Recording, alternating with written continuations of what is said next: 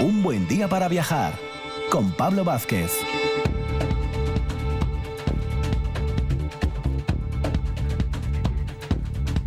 Muy buenos días, Asturias. Cuando llega el sábado, llega un buen día para viajar, siempre aquí en RPA, en esta mañana del 3 de julio, iniciando ya nuevo mes veraniego y en este caso con el programa número 128. Vamos a iniciar el recorrido, como es habitual en la primera hora, con Sara Moro desde el Museo de Bellas Artes, con retratos del siglo XVIII y XIX como protagonistas. Laureano García, en su camino de Santiago del Norte, pues nos va a llevar entre ciudades, la ciudad de Gijón y la ciudad Avilés. Siempre ese camino de Santiago fundamental en un buen día para viajar. Francisco Borge nos va a hablar de esos transeptos en la estructura de las construcciones del Reino de Asturias que estamos haciendo con él en ese proceso evolutivo. A continuación nos vamos a subir a la moto con Ramón López Miranda, que es el presidente de la Peña Motociclista Ángeles del Asfalto. Nos va a llevar por la zona del Oriente Asturiano, pedazo de recorrido motero. A continuación, Ramón Rodríguez, director del RIDEA, nos hablará de los esconsuraos que se desarrollan este fin de semana en Llanera. Y por último, Ignacio Sarasola nos va a hablar en nuestra sección de calle a calle del divino, del gran Argüelles. Así que dos horas viajeras en RPA.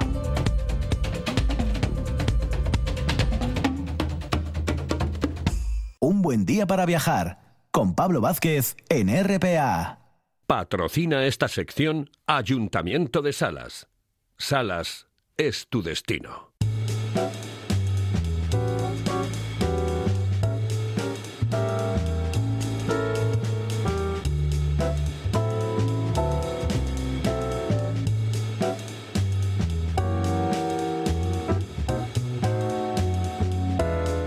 Y para comenzar nuestra mañana de sábado, ya mes de julio, ¿eh? Que bueno, no lo parece porque últimamente el tiempo ha estado bastante revuelto, pero bueno, ya sabemos cómo es la, la tierrina. Pues nos vamos a nuestro paseo matinal por el Museo de Bellas Artes de Asturias, que siempre es un placer y siempre es un lujo contar ahí con esa exposición tremenda que tenemos en el centro, en el centro de Oviedo, la capital de Asturias, y que siempre nos la trae radiofónicamente hablando nuestra amiga y colaboradora, historiadora del arte siempre particular, Sara Moro. Muy buenos días, Sara. Buenos días. Un placer, como siempre, hablar contigo, Sara, ya lo sabes, ¿eh? El placer es mutuo. Bueno, pues como solemos hacer también casi siempre, Sara, pues también tiramos un poquitín de, las novedades. En este caso, que el Museo de Bellas Artes, yo siempre lo digo, es una exposición más o menos permanente, pero siempre está en movimiento. ¿eh? El museo siempre está en activo y siempre hay movilidad. Y además hoy nos traes dos autores, pues también bastante conocidos en cierto, en cierto sentido. Yo creo que muy, muy conocidos y que tiran por el ámbito, tal vez, en este caso, de, del retrato, ¿verdad, Sara? Sí, hoy, bueno, el, el, género que hemos escogido es el retrato, que es bastante recurrente. Sí que es verdad que el museo cuenta con, con maravillosos retratos y algunos ya los hemos eh, tratado en, en, estos paseos que damos por el museo, la obra de Jovellanos que, donde retrata a Jovellanos, eh, otros ejemplos que, que, ya hemos visto. Y hoy hemos elegido a dos artistas conocidos, uno de ellos, bueno, pues eh, relacionado de alguna manera también con Asturias, lo contaremos a continuación, y que son dos muestras de, bueno, de, del arte, ¿no? De, del siglo XVIII, el primero, y del siglo XIX, bueno, pues de, gran importancia, ¿no? Estamos ante dos maestros de, reconocimiento internacional y, y, presentes en las grandes pinacotecas eh, mundiales, podríamos decir. Como es el Bellas Artes de Asturias, entre otros. Eh, en este caso... entre otros, por supuesto. claro que sí. Eh, no vamos a ser excesivamente chauvinistas, pero tampoco le vamos a quitar valor. Las cosas eh, hay que ponerlas en su justa medida. Esa es la, supuesto, la realidad. Por supuesto. bueno, Sara, empezamos como solemos hacer siempre también, que en eso llevamos siempre una regla bastante estricta. Vamos a irnos por, por lo, de lo más antiguo tal vez a, a, lo, a lo más moderno, como solemos hacer siempre, Sara. Sí, pues vamos a empezar por, con un retrato de un famoso, en realidad, bodegonista, y con este Mm. dato y el siglo XVIII, seguro que muchos ya saben de quién hablamos, y es una obra de Luis Meléndez, ¿no? Luis Egidio Meléndez, que es así como, como se llamaba, eh, descendiente, ¿no? De esta saga de los Meléndez, eh, los primeros, ¿no? Nacidos en, en, en Asturias, su padre eh, Francisco, ¿no? Meléndez, que fue un un, importante creador. Bueno, creo que lo hablamos en alguna de estas mañanas, con un carácter un poco guerrero, ¿no? y que de alguna manera se vio afectado un poco también en la carrera de, su hijo, pero que sin duda hoy cuando pensamos en Luis, en Luis Meléndez nos viene a la memoria, ¿no? Sus bodegones, sus maravillosos bodegones que afortunadamente en el museo eh, se pueden disfrutar varios de ellos y algunas otras obras, ¿no? Como es por ejemplo este retrato, eh, este retrato que eh, se titula Retrato de hombre porque realmente desconocemos a ciencia exacta mm, de quién se trata, ¿no? o quién es la persona retratada, pero que nos permite ver otra faceta, ¿no? De este de este bodegonista y, de cómo trabajaba en esta ocasión el retrato. ¿Y quién será, quién será el famoso hombre, Sara? Porque no hay, no me digas que habrá habido alguna especulación, porque siempre los historiadores del arte suelen jugar con estas cosas, ¿no? No me digas que no. Sí, sí es cierto que hay varias eh, hipótesis. Bueno, eh, sí que es cierto que es una de esas de las pinturas más enigmáticas de la colección, precisamente no por, por este desconocimiento en cuanto a la identidad del personaje. Y sí que es verdad que en su día, eh, a principios de los años 90, fue catalogada por Alfonso Pérez Sánchez, que es un historiador muy, muy reputado. Y en ese momento él, bueno, pues, pues le dio el título como un retrato de un desconocido porque no se sabía eh, quién era. Pero más tarde, eh, Eleanor May Tufts, que es otra, bueno, una reconocida historiadora del arte y conservadora, eh, sí que habló mm, o, planteó la hipótesis de que se pudiera tratar de un autorretrato del propio Luis Meléndez, precisamente basándose en, un autorretrato que el Museo del Louvre expone o conserva de, de, este artista, ¿no? Donde ella veía, bueno, pues ciertas semejanzas, ¿no? En el rostro día de hoy eh, otros historiadores que, han, que se han acercado al cuadro siguen sin atreverse a afirmar de forma rotunda que se trata de un autorretrato, más que nada porque este tipo de, autorretratos, y más cuando se trata de un artista, siempre solían ir acompañados, bueno, pues de algún atributo eh, que los eh, identificara de alguna manera, un pincel, una paleta, y en esta ocasión el retrato carece de cualquier tipo de atributo, aunque sí que es cierto que estamos viendo el retrato o el personaje lleva un paño blanco que le cubre la, cabeza y que sí que es, eh, en algunas ocasiones vemos como otros artistas también llevaban ese, ese bueno, eh, también cubrían la cabeza de esa manera, con lo cual, como ves, a pesar de las hipótesis eh, en contra o en pro, ¿no? Que, que, que, pueden de alguna manera respaldar esta teoría, todavía son muchas las incógnitas. Y a día de hoy lo cierto es que no nos atrevemos a, a identificarlo como un autorretrato, sino como un retrato de hombre que no he dicho, datado hacia 1760 aproximadamente y en donde, como digo, se ve, bueno, pues ese gusto por, por captar lo, objetivo, ¿no? El verismo, el rigor característico con el que Luis Meléndez se acercaba a los bodegones, ¿no? Y que también lo hace en este retrato muy austero, pero muy elegante, muy bien ejecutado eh, de este hombre desconocido, posible autorretrato o no, y que se puede disfrutar en el Palacio de Belarte. Te lo iba a decir, Sara, precisamente eso que tú, que tú acabas de comentar. Él era muy detallista con el tema de, los bodegones y de Meléndez pensamos muchas veces precisamente en los bodegones por esa calidad en el detalle, ¿no? Que hemos visto un par de ejemplos, yo creo, ya contigo en la, en la sección, por lo menos uno seguro. Pero en este retrato también hay mucho detallismo, ¿no? Incluso en el ropaje del personaje, casi en esos botones, no sé, en, en el propio rostro, en el gesto, en los labios. Es que es, es es casi un bodegón, pero llevado a una persona en este caso, por decirlo un poco eh, que me entienda toda la gente. Sí, además eh, la forma de trabajar el retrato eh, es muy parecido a, la forma de hacerlo con el bodegón, porque sobre un fondo oscuro eh, destaca ¿no? la figura del personaje y es otra de las semejanzas, no entre comillas, que puede mantener este retrato con el género que, más famoso hizo a, Luis a Luis Menéndez, ¿no? Pero sí que es cierto que como tú dices, más allá de los detalles en el ropaje, no, esos botones o cómo trabaja la, la camisa, es muy bonito el gesto, cómo trabaja el gesto de, del personaje, ¿no? El contraste de luces y sombras que se proyectan en el rostro. O incluso, eh, a mí me parece maravillosa la, la mano, cómo trabaja esa, esa mano derecha que se ve, ¿no? La, izquierda eh, aparece escondida, pero la derecha además mm, destaca la, la, eh, el color de la piel, ¿no? Sobre, sobre el ropaje y sin duda demuestra, ¿no? La, la sobresaliente técnica que tenía este, este artista que a pesar de que tiene esa relación con Asturias a través de, su padre y de su tío que nacieron aquí, él lo cierto es que nace a principios del siglo XVIII en Nápoles, ¿no? Aunque sí que es verdad que acaba falleciendo en, Madrid y bueno, es uno de esos creadores que no van a estar estancos en una única, en una única ciudad, sino que se va a mover, ¿no? Buscando un poco, eh, bueno, pues el poder vivir de, de su arte. Claro, además es uno de esos autores que nos gusta volver a él de vez en cuando contigo también, Sara, aquí en el, en el programa, porque bueno, su producción es muy interesante, tiene esas raíces asturianas que tú nos comentabas, aparte de que luego él naciera por circunstancias en, en Nápoles y luego también desarrollara su vida artística aquí.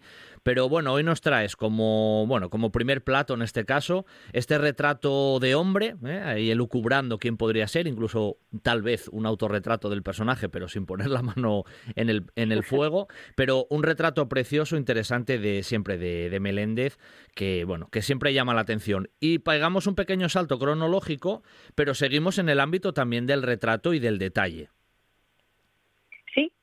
de la sala 4, que era donde se encontraba este cuadro que acabamos de ver, nada, nos pasamos a la sala 5. Hoy no hacemos eh, un trayecto muy muy grande, todo lo concentramos en el Palacio de, Velarde, que aprovecho para decir, la volveremos en, en otra semana seguramente. En la planta baja se expone la maravillosa colección del, noveno conte de Villagonzalo y de Doña María Luisa eh, Corrada, eh, una exposición que invito de verdad a todos los siguientes que pasen a visitar. Eso nos va a dar juego. No, no, eso nos va a dar juego, Sara, ya te lo digo yo, ¿eh? Seguro porque de ahí vamos a sacar más. Hablamos un día en general, pero de ahí tenemos que sacar cocinas porque hay mucho detalle para sacar.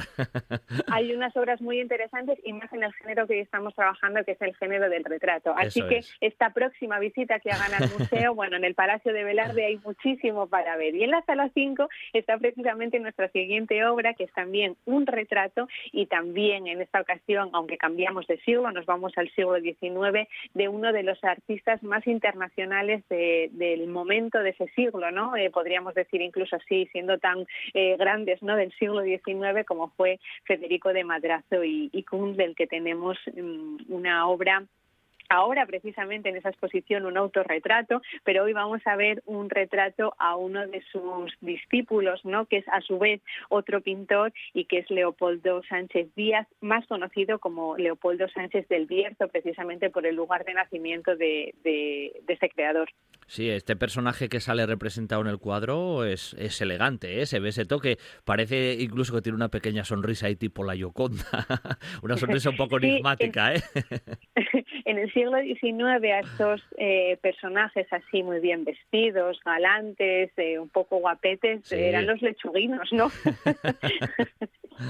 es, es eh, verdad que pasamos de un retrato em, en unas tonalidades más bien frías, no oscuras, ese negro, el blanco de la camisa, el azul de, la chaqueta, y nos pasamos a un retrato con unas tonalidades totalmente diferentes, no muy cálidas, eh, en donde el color predominante es el, marrón, no este ocre que vemos tanto en el fondo como en, como en la vestidura, como en el traje que viste el pintor y que bueno, pues una vez más nos enfrentamos a un retrato de un pintor que tampoco aquí aparece con ningún atributo, ¿no? Lo que, bueno, puede reforzar aquella hipótesis, ¿no? Que lanzábamos con, el retrato de, de Meléndez. Pero sí que es cierto que aquí se identifica perfectamente al personaje y bueno, parece ser que era algo habitual ¿no? en, el, en el que hacer de, Federico Madrazo, eh, que algunos de, sus amigos artistas, ¿no? con discípulos o alumnos, como, como en este caso, eh, aquellos que asistían a las clases que Federico daba de colorido y composición en la Academia de Bellas Artes de San Fernando, bueno, pues luego les hacía un, retrato, ¿no? y en esta ocasión es de, este pintor, Leopoldo Sánchez Díaz, eh, del que tenemos este retrato. Retrato anterior de, de, Meléndez veíamos ese fondo totalmente oscuro, ¿no? Donde la figura destacaba. En este caso es algo parecido porque, lógicamente, miramos hacia el personaje, pero el fondo es bastante más claro. O sea, ahí cambia un poquitín la, tonalidad del fondo. Es un, color mucho más, mucho más, mucho más blanquecino, ¿no? Más, uh, más claro. Eso está eh, evidente.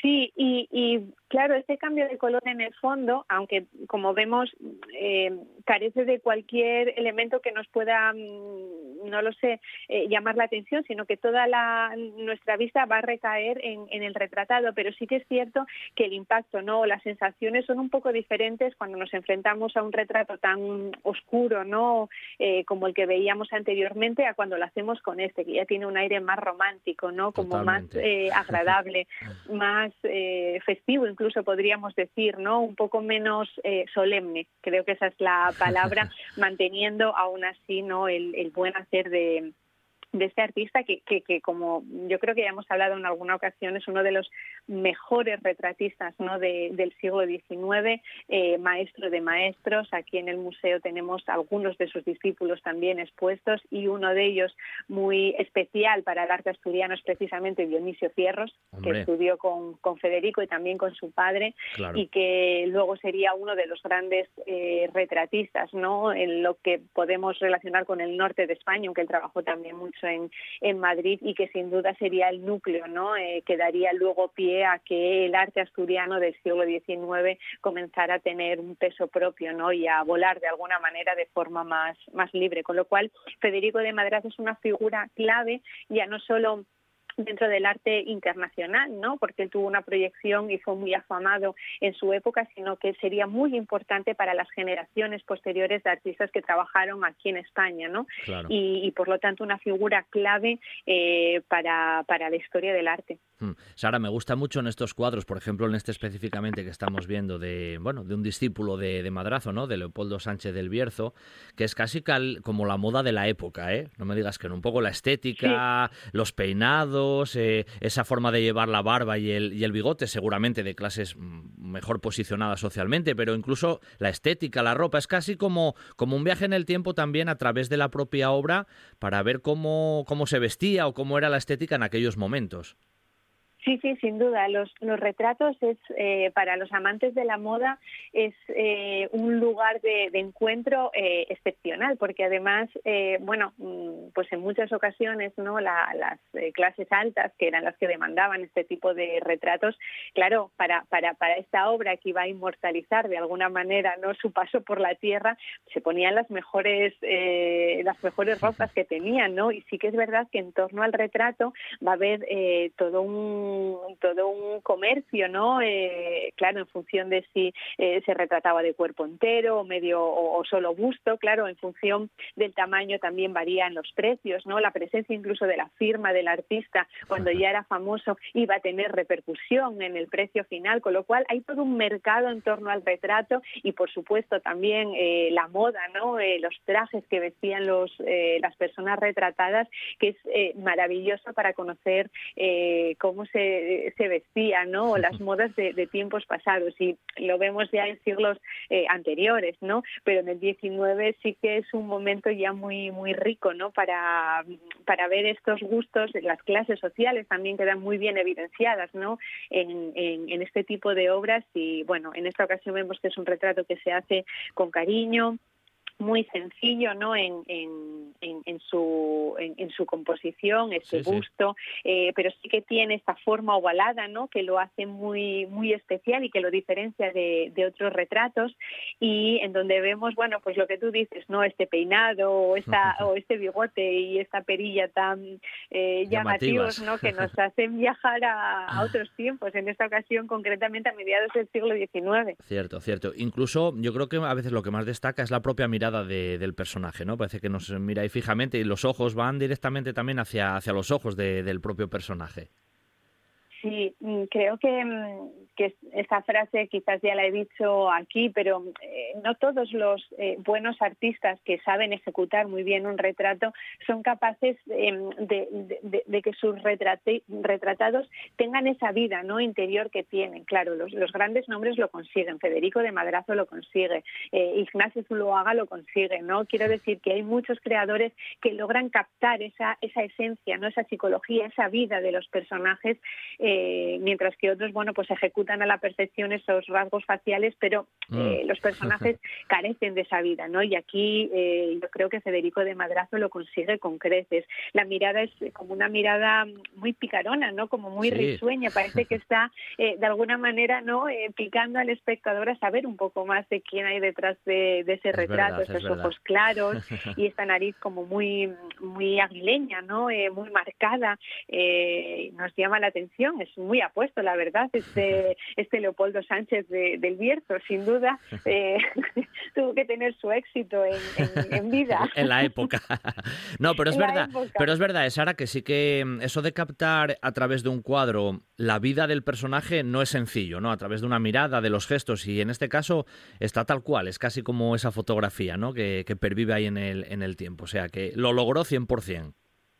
lo logró Federico de Madrazo como buen retratista, eh, nos ha dejado importantísimas obras y como decía antes, eh, y ya ves que, que, no sin razón, tanto Luis Meléndez ¿no? como, como en esta ocasión Federico de Madrazo son dos nombres que están en las grandes pinacotecas del mundo, ¿no? con lo cual eh, aquí en, en, Oviedo, ¿no? en el Museo de Bellas Artes de Asturias, contamos con, con una colección extraordinaria a nivel vamos, a nivel mundial. Pues con claro lo cual, que sí, bueno, que sí. esta visita al Palacio de Velarde y más con esta exposición que tenemos ahora en la planta eh, baja con nombres eh, que hasta ahora no estaban presentes en el museo, creo que es un buen plan, ¿no? Un buen plan para, para un día de, de, salir y, conocer y ver un buen arte, de verdad. Eso es. Y ese es el resumen siempre de nuestra sección y tú hoy has dado en el, en el clavo, como sueles hacer siempre. Hay que visitar el Bellas Artes y por supuesto que es una de las grandes pinacotecas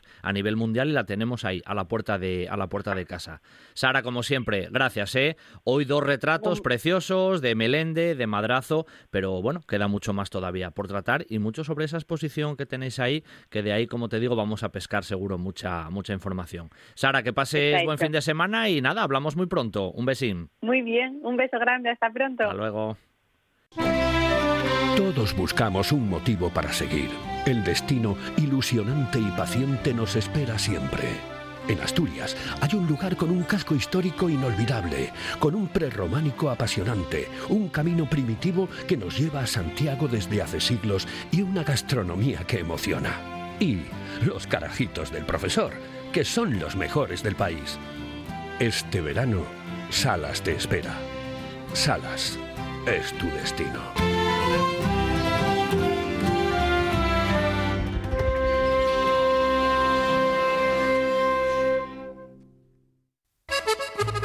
Si piensas en chocolate, piensa en Argüelles. El chocolate nuestra pasión. Nuestro secreto, la selección de los mejores cacaos del mundo. Descubre todas nuestras variedades y sumérgete con cada bocado en un mundo de sabores, de recuerdos, de sueños. Desde 1912, el chocolate artesano está en Gijón. Piensa en chocolate. Piensa en Argüelles. Hotel Rural Tisileiro. Reserva tu momento para reencontrarte con Asturias. Desconecta, disfruta y descubre el encanto de la Reserva de la Biosfera del Bosque de Muniellos, el Parque Natural de Fuentes del Narcea, de Caña Ibias, Los Ancares, la estación de esquí de Litariegos y nuestro restaurante con la mejor gastronomía de la zona en Ibias, Hotel Rural Tisileiro. Reserva tu momento en el 985 81 87 07. Hotel Rural Tisileiro. tisileiro.com. Un buen día para viajar con Pablo Vázquez en RPA. ¿Patrocinan esta sección? Sidra Cortina. Visita nuestro Yagar. Visitas guiadas con degustación y nuestro restaurante Amandi, al ladito del Yagar. Sidra Cortina compromiso con nuestra tierra.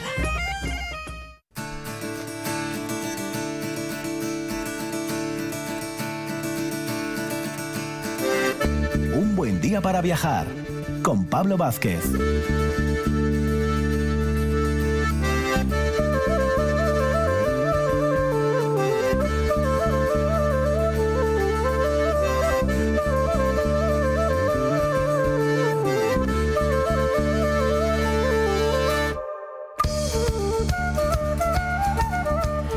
Después del recorrido que hemos hecho siempre con nuestra amiga Sara Moro por el Museo de Bellas Artes, nos vamos a nuestro recorrido también habitual por el Camino de Santiago, en este caso del norte o de la costa. Y el fin de semana pasado, el sábado pasado, Dejábamos a Laureano allí en ese hipotético entorno del albergue de la zona de la calzada en Gijón, porque habíamos recorrido pues el núcleo urbano prácticamente de lo que es la ciudad gijonesa, la capital de la Costa Verde, y hoy nos disponíamos a arrancar desde allí, desde la zona oeste de Gijón, hombre, por un entorno que sin duda ahí el contraste visual eh, de nuestra naturaleza se ve bastante modificado por temas industriales, pero todo eso lo vamos a ver ahora y siempre también con nuestro amigo Laureano García. Muy buenos días, Laureano. Hola, buenos días, Pablo. Buenos días, oyentes. Pues sí, ahí estábamos, ¿eh? en, en la zona de Gijón. Sí, sí, estábamos eh, en la calzada, habíamos hablado de, de la nueva ubicación o posible nueva ubicación, porque esto siempre hay que dejarlo un poco ahí en, stand-by, eh, pero bueno, en principio hay que pensar que efectivamente en, ese, en esas viviendas, en ese edificio de Vipasa, pues dentro de, algún tiempo pues tendremos por fin ese anhelado albergue público de, del Camino de Santiago en la, en la ciudad de, Gijón.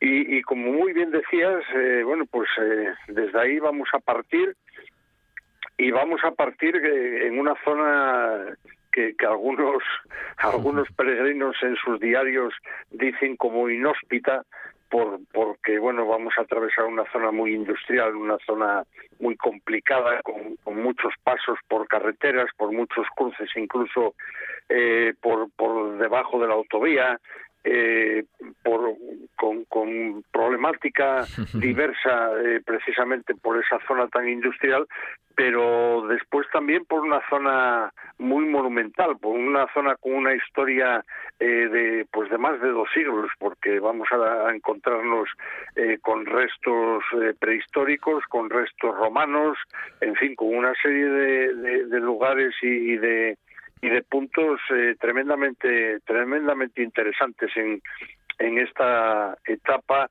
eh, entre la ciudad de, de Gijón y la ciudad de Avilés, el, llamado Puerto del Salvador, dentro del Camino de Santiago, porque a Avilés arribaban en la Edad Media muchos barcos en los cuales venían peregrinos que luego se dirigían a, hasta Oviedo para visitar a El Salvador. y por eso es conocida la villa videsina como como el puerto de Salvador. Laureano. eso será un poco un poco más adelante. Sí, mira, alguna vez que tengo, bueno, la costumbre de leer los blogs, ¿no? De ahora que se lleva mucho esto de, peregrinos, cuando hacen referencia, cuando hacen referencia a este tramo, cuando salen de, de, Gijón, pues todos tienen un poco la misma, la misma visión, ¿no? Ese gran contraste, lo que veníamos comentando, porque es verdad que ahí está, pues todo lo que era la antigua Ansidesa, Arcelor, claro que visualmente vienes acostumbrado a ver ese entorno, pues más, más rural y de repente te ¿no? Delante de los ojos con esa zona más dificultosa también para, para caminar y todos hacen un poco referencia a eso, aunque luego, bueno, pues se modifica pocos kilómetros después.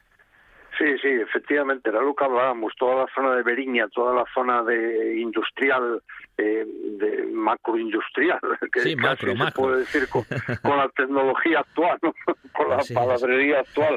Eh, bueno, pues efectivamente, yo te puedo eh, describir algunos eh, algunos eh, párrafos de, de algunas de, de, las vivencias de, de peregrinos y te dicen, bueno, pues eh, tras la cinta transportadora llegamos a una rotonda donde atravesaremos una tala y una, una un paso eh, sobre el viaducto, después pasamos al lado de una báscula, en fin, son, son cuestiones que nada tienen que ver con, con esa con, con, esa descripción bucólica de otros valles o de, o de otros lugares en los cuales pues se salza la hermosura de la naturaleza asturiana o cosas de esas, ¿no? Pero bueno, es, es, lo que hay y no y no hay más remedio. El mundo no para de dar vueltas la, el, avance entre comillas siempre, ¿no? De, de la de la sociedad es imparable y el camino de Santiago, pues lógicamente, mm. desde hace pues 1200 años pues se va adaptando a las circunstancias, no queda otra. Oye, bueno, eh, no, no podemos pensar que el camino es el mismo que, pasaron los peregrinos del siglo XII, ¿no? Ni es el mismo, ni es el mismo que pasarán dentro de unos años. Eso al final es, eh, es inevitable, ¿no? lo importante es que el camino siempre esté ahí, ¿no? Al fin y al cabo vaya modificándose de un modo o, de otro. Pero bueno, esa es la esa es la realidad y el, y el objetivo, ¿no? Bueno, vamos a meternos ahí por algunas de esas zonas bueno, que tienen importancia, como tú decías, hasta con presencia romana, prehistórica, en, eso, en ese recorrido que hacemos hoy. Sí, sí, sin duda, sin duda ninguna, oye, sin duda ninguna que, bueno, salimos, como decíamos, pues después de, pasar el museo y, en dirección ya hacia la zona de, de, la carretera de Avilés, que es la que nos va a llevar un poco de la mano, eh, pasamos muy cerca de la Campa Torres y bueno, pues eh, una vez que salimos una vez que salimos de, de Gijón nos vamos a, pues pues eso a Beriña a Poago que es eh, también una zona muy interesante eh, con un camino real eh, con bueno y aquí además vamos a, a, dar a abandonar de alguna manera el concejo de Gijón y pasar al concejo de Carreño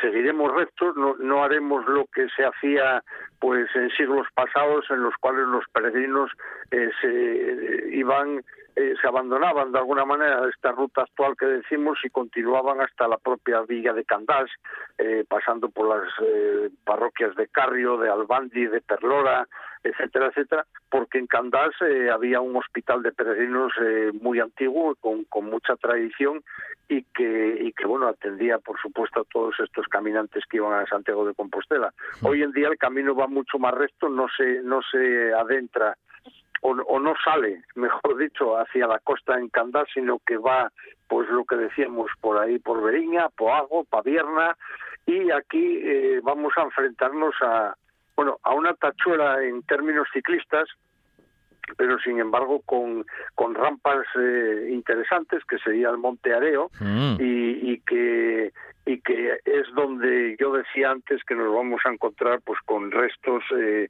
que nada tienen que ver con, con, con, lo que acabamos de dejar un poco más atrás de, de la industria, eh, sino que, bueno, pues desde, desde eh, los dólmenes y, este tipo de, restos prehistóricos que, que tenemos, eh, bueno, pues eh, con, con el, el dolmen de, de, San, de San Pedro, Y, todo esto, hasta los restos eh, romanos más interesantes, con, con lugares, pues bueno, como la Campa Torres, que queda un poco más atrás, pero también con lugares emblemáticos, ¿no?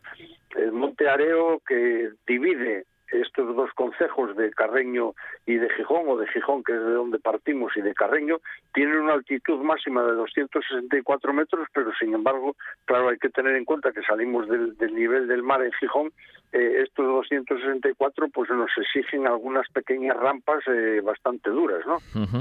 Es verdad, Laureano, que eh, fíjate, por aquí por el programa ya sabes que pasan muchos invitados de, alto nivel como tú y el catedrático de Blas Cortina, que fue uno de los que excavó en su día esa zona, pues nos comentaba eso, que eso en realidad es una, bueno, una necrópolis inmensa, muy grande, que es verdad que están, eh, tenemos a la vista dos o tres, pero que en realidad eh, el complejo es inmenso, o sea que eso es una auténtica ciudad de los muertos prácticamente. Sí, sí, sí, sin duda ninguna hay, mucho más enterrado que, que en superficie que, que excavado. Claro. Eh, bueno, a mí me decía en alguna ocasión un experto arqueólogo que, que muchas veces eh, vale más la pena que quede enterrado porque si lo sacamos a la superficie, por desgracia, hay mucho espolio de todo este tipo de, de cosas por, por esas eh, leyendas de, de, los tesoros y de todas estas cuestiones, pero, pero bueno, desde luego no cabe duda ninguna de que aquí se han encontrado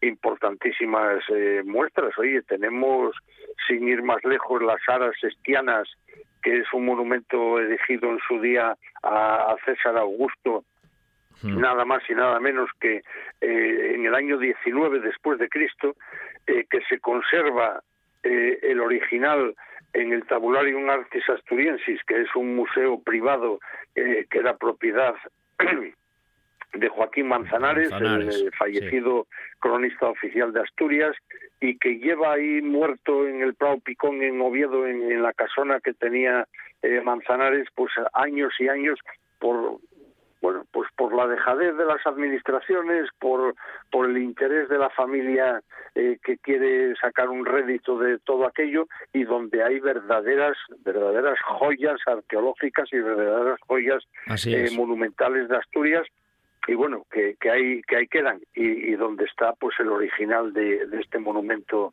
eh, en honor de, de, César Augusto ¿no? oye Laureano atravesando atravesando el Monte Areo que ya dices tú que bueno es verdad ya tiene sus rampas en subida lógicamente en descenso dejábamos atrás la zona industrial pero casi a la vista a la vista ya tenemos la otra urbe a donde vamos a llegar en estos últimos tres cuatro minutinos que nos quedan que ya la tenemos ahí al ojo y la zona industrial vuelve otra vez Sí, sí, claro, efectivamente, porque bueno, pasamos ese pequeño valle donde vamos a, encontrarnos con Santa Eulalia, un, precioso pueblecito con casas diseminadas y con su propia iglesia, y, pero luego nos vamos a encontrar casi casi de inmediato eh, con, la, con la problemática.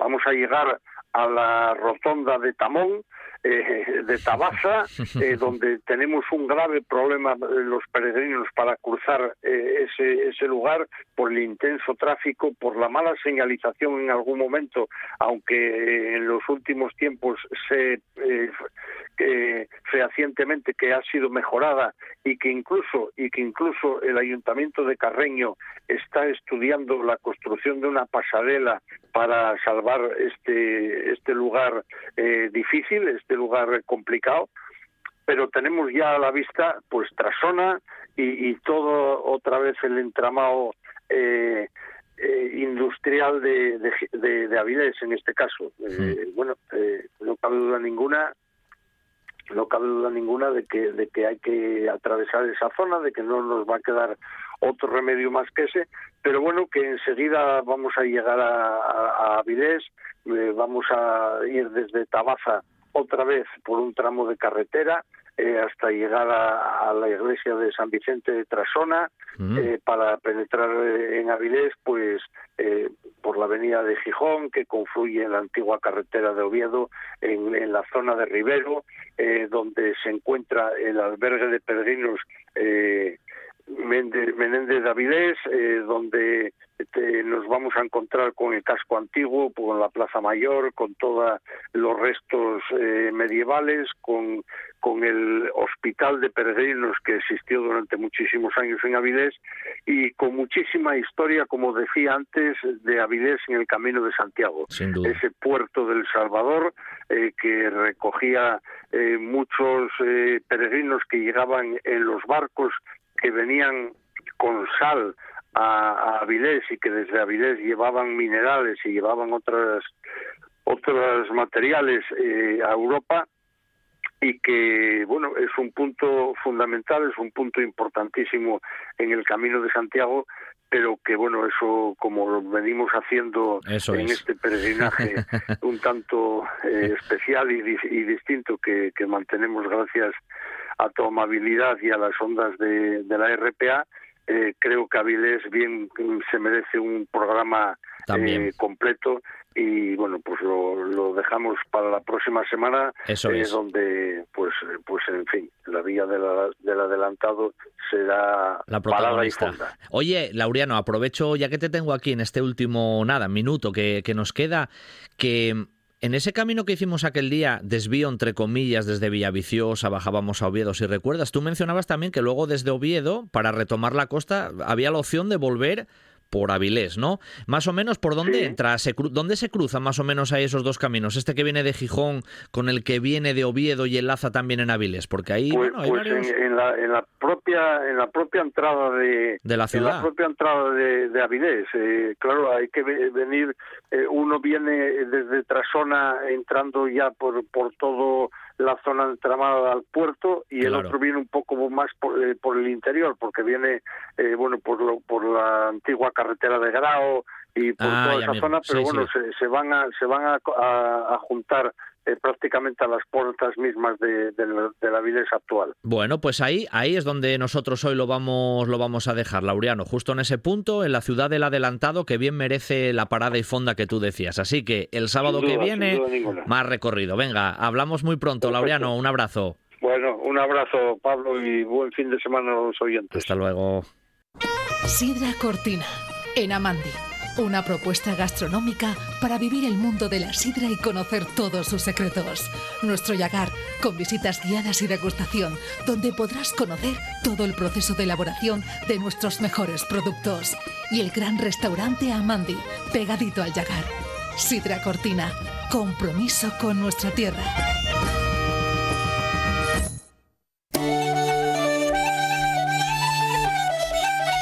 Entre la historia y la naturaleza, en Morfín encontrarás el corazón verde de Asturias.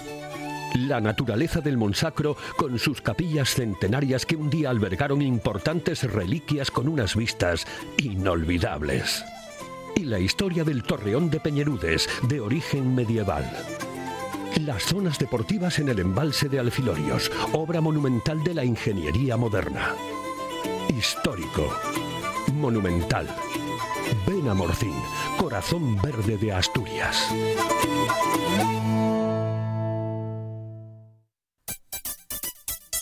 ¿Qué tal un cambio de estilo? O el corte de siempre, pero con ese toque que te hace especial. Encuéntralo en Barbería Graymon, en el centro comercial La Calzada. Hazte un tiempo para ti. ¿Cuánto tiempo? Tanto como quieras. Tenemos parking gratuito. Graymon sabe lo que quieres. Ahora también sala de juegos para niños. Reservas en el 610-684266.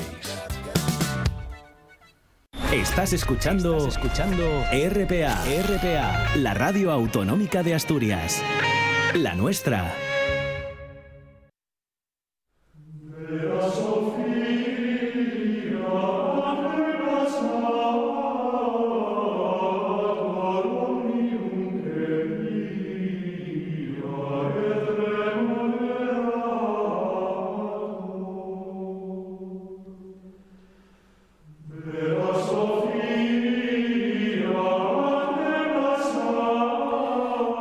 Es habitual en esta mañana de sábado, para cerrar nuestra primera hora tenemos a Francisco Borge Cordovilla, que siempre lo digo, desde el minuto uno nos acompaña desgranándonos ese reino de Asturias, ese arte asturiano, todo lo que tiene que ver con el ámbito de nuestro, de nuestro reino, ¿eh? de nuestro reino Asturi y la importancia que le damos siempre, pues desde el principio aquí, en un buen día para viajar. Además, en las últimas semanas en los últimos fines de semana, Francisco está haciendo un recorrido un poco por esa evolución constructiva de las, de las iglesias, principalmente de las construcciones que, que nos ha legado propiamente el reino, con los pórticos occidentales, con las naves centrales o el proceso de naves. Hoy va a tirar, si yo no me equivoco, para el ámbito del transepto. Vamos desgranando y desmigajando prácticamente todas las construcciones de ese reino asturiano. Muy buenos días, Francisco. Buenos días, Pablo. Buenos días a todos. Bueno, un placer, ¿eh? como siempre, contar contigo. Y eso, decía yo que vamos ahí paso por paso viendo un poco esa evolución, esos elementos característicos a nivel de construcción, esos elementos dispares, bueno, un poco todo ese proceso. Y hoy toca la zona transeptos, aunque creo que alguna cosilla por el tintero quedó el otro día con el tema de, de naves. Bueno, a ver, eh, se trata de enlazar de manera armoniosa, a la par que oportuna, eh, el tema de las, del cuerpo de naves con el tema del transepto. Y es que eh, el último tramo al oriente, o sea, el más cercano al santuario del cuerpo de naves, que comprendería eh, el, último, el último arco, ¿no? apoyado en el último pilar exento y por otro lado apoyado en el anta o en la pilastra que ya que ya da directamente con, con lo que sería la fábrica del, santuario. Bueno, pues ese último tramo de nave, aunque forma parte de la nave central, volumétricamente, espacialmente, se percibe como nave central, algo de esto hablábamos también el otro día al adelantar un poco el transepto tripartito. Veremos que el tema es bastante complejo y tiene bastantes matices. Pues este último tramo de nave al que nos venimos refiriendo eh, se, se monumentaliza, no arquitectónicamente, pero sí mediante una barrera de canceles, de manera que se aísla, en cierto modo, de, los, de la nave, de lo que es el cuerpo de naves, formando parte arquitectónicamente del cuerpo de naves, sin embargo, se aísla mediante canceles, tanto lateralmente, o sea, en cuanto a las naves laterales, muchas veces como y sobre todo, y, eso sí que es de forma obligatoria, pues eh, en la parte que corresponde a la nave central, que es lo que luego comúnmente se viene llamando presbiterio. Eh, ya los concilios de Toledo señalan eh, normas para la circulación y la ubicación de los clérigos en los coros. Los coros, para que nos hagamos una idea, sería el último tramo, el último tramo de las naves laterales axiales a, a este tramo central, ¿no? donde se situarían los, los ministros celebrantes, mientras que en ambos laterales, norte y sur, eh, naves laterales separadas por canceles del resto de los tramos se situarían los coros. Bueno, y es que esta monumentalización mediante canceles ocurre en todos los edificios que no están dotados de alguna forma de un transepto arquitectónico, que es de lo que venimos a tratar hoy. Por eso digo que es la forma de enlazarlo armoniosamente. ¿Y por qué sabemos que este último tramo de naves estaba constituido en una zona litúrgica, aunque estuviera dentro del cuerpo de naves? Pues porque normalmente en las basas, eh, que ya veíamos el otro día que equivalían a los capiteles imposta, donde, donde apoyan estos pilares eh, que sirven de soporte a la arquería, pues en las basas nos han quedado huellas del encastre de los tableros del cancel y alguna vez de los lechos. Hay que pensar que el cancel se compone de tres elementos. El lecho, que es una, una pieza prismática, eh, pues que normalmente alargada, más o menos alargada, como veremos hay, hay, hay tipologías, con una ranura central en la cual eh, iría encastrado el tablero. Luego, para dar mayor estabilidad al conjunto, pues por el lado que da con, con el pilar y con, y con el arco, eh, no hace falta normalmente, pero porque, porque encastra directamente en lo que sería la base, como venimos diciendo. ¿no? Pero en el otro lado, en el lado por el que se penetra en, el presbiterio, el lado, digamos, en el lado central, pues ahí se, se coloca otra pieza vertical que es una especie de pie derecho, también en pétreo, se pueden ver muchos ejemplos en el Museo Arqueológico de Asturias, que se denomina barrotera, o sea que tenemos el cancel que tiene tres elementos, ¿no? El lecho, el tablero que es lo, lo, que más lo que más se distingue, lo que más se percibe espacialmente, ¿no? Porque es un plano colocado en vertical, pues con la decoración, etcétera, y la barrotera que sirve para dar estabilidad al conjunto. Bueno, entonces normalmente mm, los edificios que no tienen transepto tienen este último tramo de la, del cuerpo de naves, el más cercano al santuario, segregado para su uso litúrgico, como decimos. Eh, ¿Qué ejemplos tenemos? Pues tenemos eh, conservados. Tenemos a Miguel de Liño, donde, donde no se conserva el edificio, pero se conservan canceles de, de una extraordinaria complejidad tipológica, lo cual quiere decir que los tenemos largos y los tenemos cortos. Eso indica que los cortos pudieron ir en las embocaduras de los, de los santuarios o bien en los tramos laterales de las naves, en la nave lateral ya sabemos que al ser más estrecha que la central, pues el cancel sería también más pequeño, ¿no? Y luego tenemos unos muy largos que podrían ir eh, dividiendo, bien en dos partes o bien en con las entradas por los extremos o, por las, o con las entradas por el centro, la nave central, ¿no? que son estos famosos canceles calados que se conservan en el Museo Arqueológico de Asturias, que uno parece una barandilla, así con, con cruces y arquerías caladas, etcétera, que hay unos grabados de Parcerisa del siglo XIX donde se los identificaban con los miradores de Santa María de Naranco, pero ello resulta imposible porque no, no tienen ningún tipo de asociación con las medias. Me, me parece recordar que incluso tú me habías hecho una mención en aquel momento del programa de Naranco eh, acerca de si los, las barandillas podrían ser esas. Y yo me, parece recordar que te había dicho que no. Tratamos, tratamos, seguro. Tuñón, además de que se conserva uno in situ en una ábside lateral, también se conservan las huellas en San Salvador de Valdedios, así como eh, eh, en San Salvador de Priesca. El caso de Goviendes es complicado porque tiene unos canceles, o sea, parece un caso particular, tiene unos canceles muy monumentalizados justo a la entrada eh, en la embocadura de los santuarios y sin embargo no conservamos nada de ese, de ese último tramo al este que, que podríamos considerar litúrgicamente presbiterio y que habría que considerarlo así porque además Coviendes tiene, eh, para más para más abundancia en el tema, tiene unas habitaciones ahí laterales, ¿no? Eh, que, tienen, no pueden entenderse sin, una, sin otra función que no sea la, litúrgica. ¿no? Bueno, entonces ya podríamos, podríamos, ah, bueno, nos queda el caso particular, perdón, que se me olvidaba, de San Pedro de Nora, que en San Pedro de Nora, eh, pues los exámenes que hizo García de Castro para su tesis, exámenes minuciosos, visuales, eh, eh, en, primera persona, pues no descubrió ni una sola huella de, cancel por ninguna parte. Y esto viene a, a significar, bueno, para él viene a significar que pudieron ser móviles, pudieron ser de madera y por eso no se conserva nada, los canceles que aislasen ese último, ese último tramo del, de la nave, delante del santuario, ¿no? Sí. Transformándolo en presbiterio y eso contemplaría, pues bueno, que la eh, iglesia esta eh, hubiera podido tener eventualmente fines parroquiales. Pero yo en esa clasificación que os di el otro día, funcional de los templos por su destino litúrgico, eh, lo calificaría como templo mixto, es decir, eh, eso, que, eventualmente podría, eh, digamos, albergar una celebración relacionada con el pueblo fiel, pero que en principio va destinado a una comunidad monástica eh, de carácter amplio, porque claro, es un edificio basilical, ¿no? se supone que va a tener una amplia afluencia de fieles. Pero esos fieles resulta que son todos pertenecientes a un clan familiar donde son todos tienen todos algún grado de ordenación, ¿no? O bien son monjes, que nos consta que, en, San, Pedro hubo un monasterio, ¿no? En Nora, eh, y que el primer abad fue Gladila, que es precisamente el otorgante del, del documento de reclamación, luego en 873 Santo Ordoño I, etcétera, y todos los y todos los familiares de Gladila pues tendrían todos ellos algún grado algún tipo de ordenación litúrgica de hecho consta que de este monasterio dependían otros que estaban asociados con las villas familiares que constituían todo el dominio grande este de Nora no claro entonces eh, quiere decir esto que, que claro, que, que, no hacen falta canceles, porque, porque todos son ministros del culto en, en mayor o menor grado. Es una comunidad pues que un tipo de comunidades de monasterios propios familiares de las que no quedan huella porque aquí era una cosa muy muy flexible, muy abierta, muy heterodoxa, ¿no? Desde el punto de vista de la disciplina eclesiástica. Entonces, claro, en el siglo XI en un concilio que hubo en Roma, que fue en el de Letrán o en, en, algún concilio de principios del 11, del 12, perdón, del 12, que estos quedaron abolidos, estos, estos monasterios, muy a principios del 12, ¿no?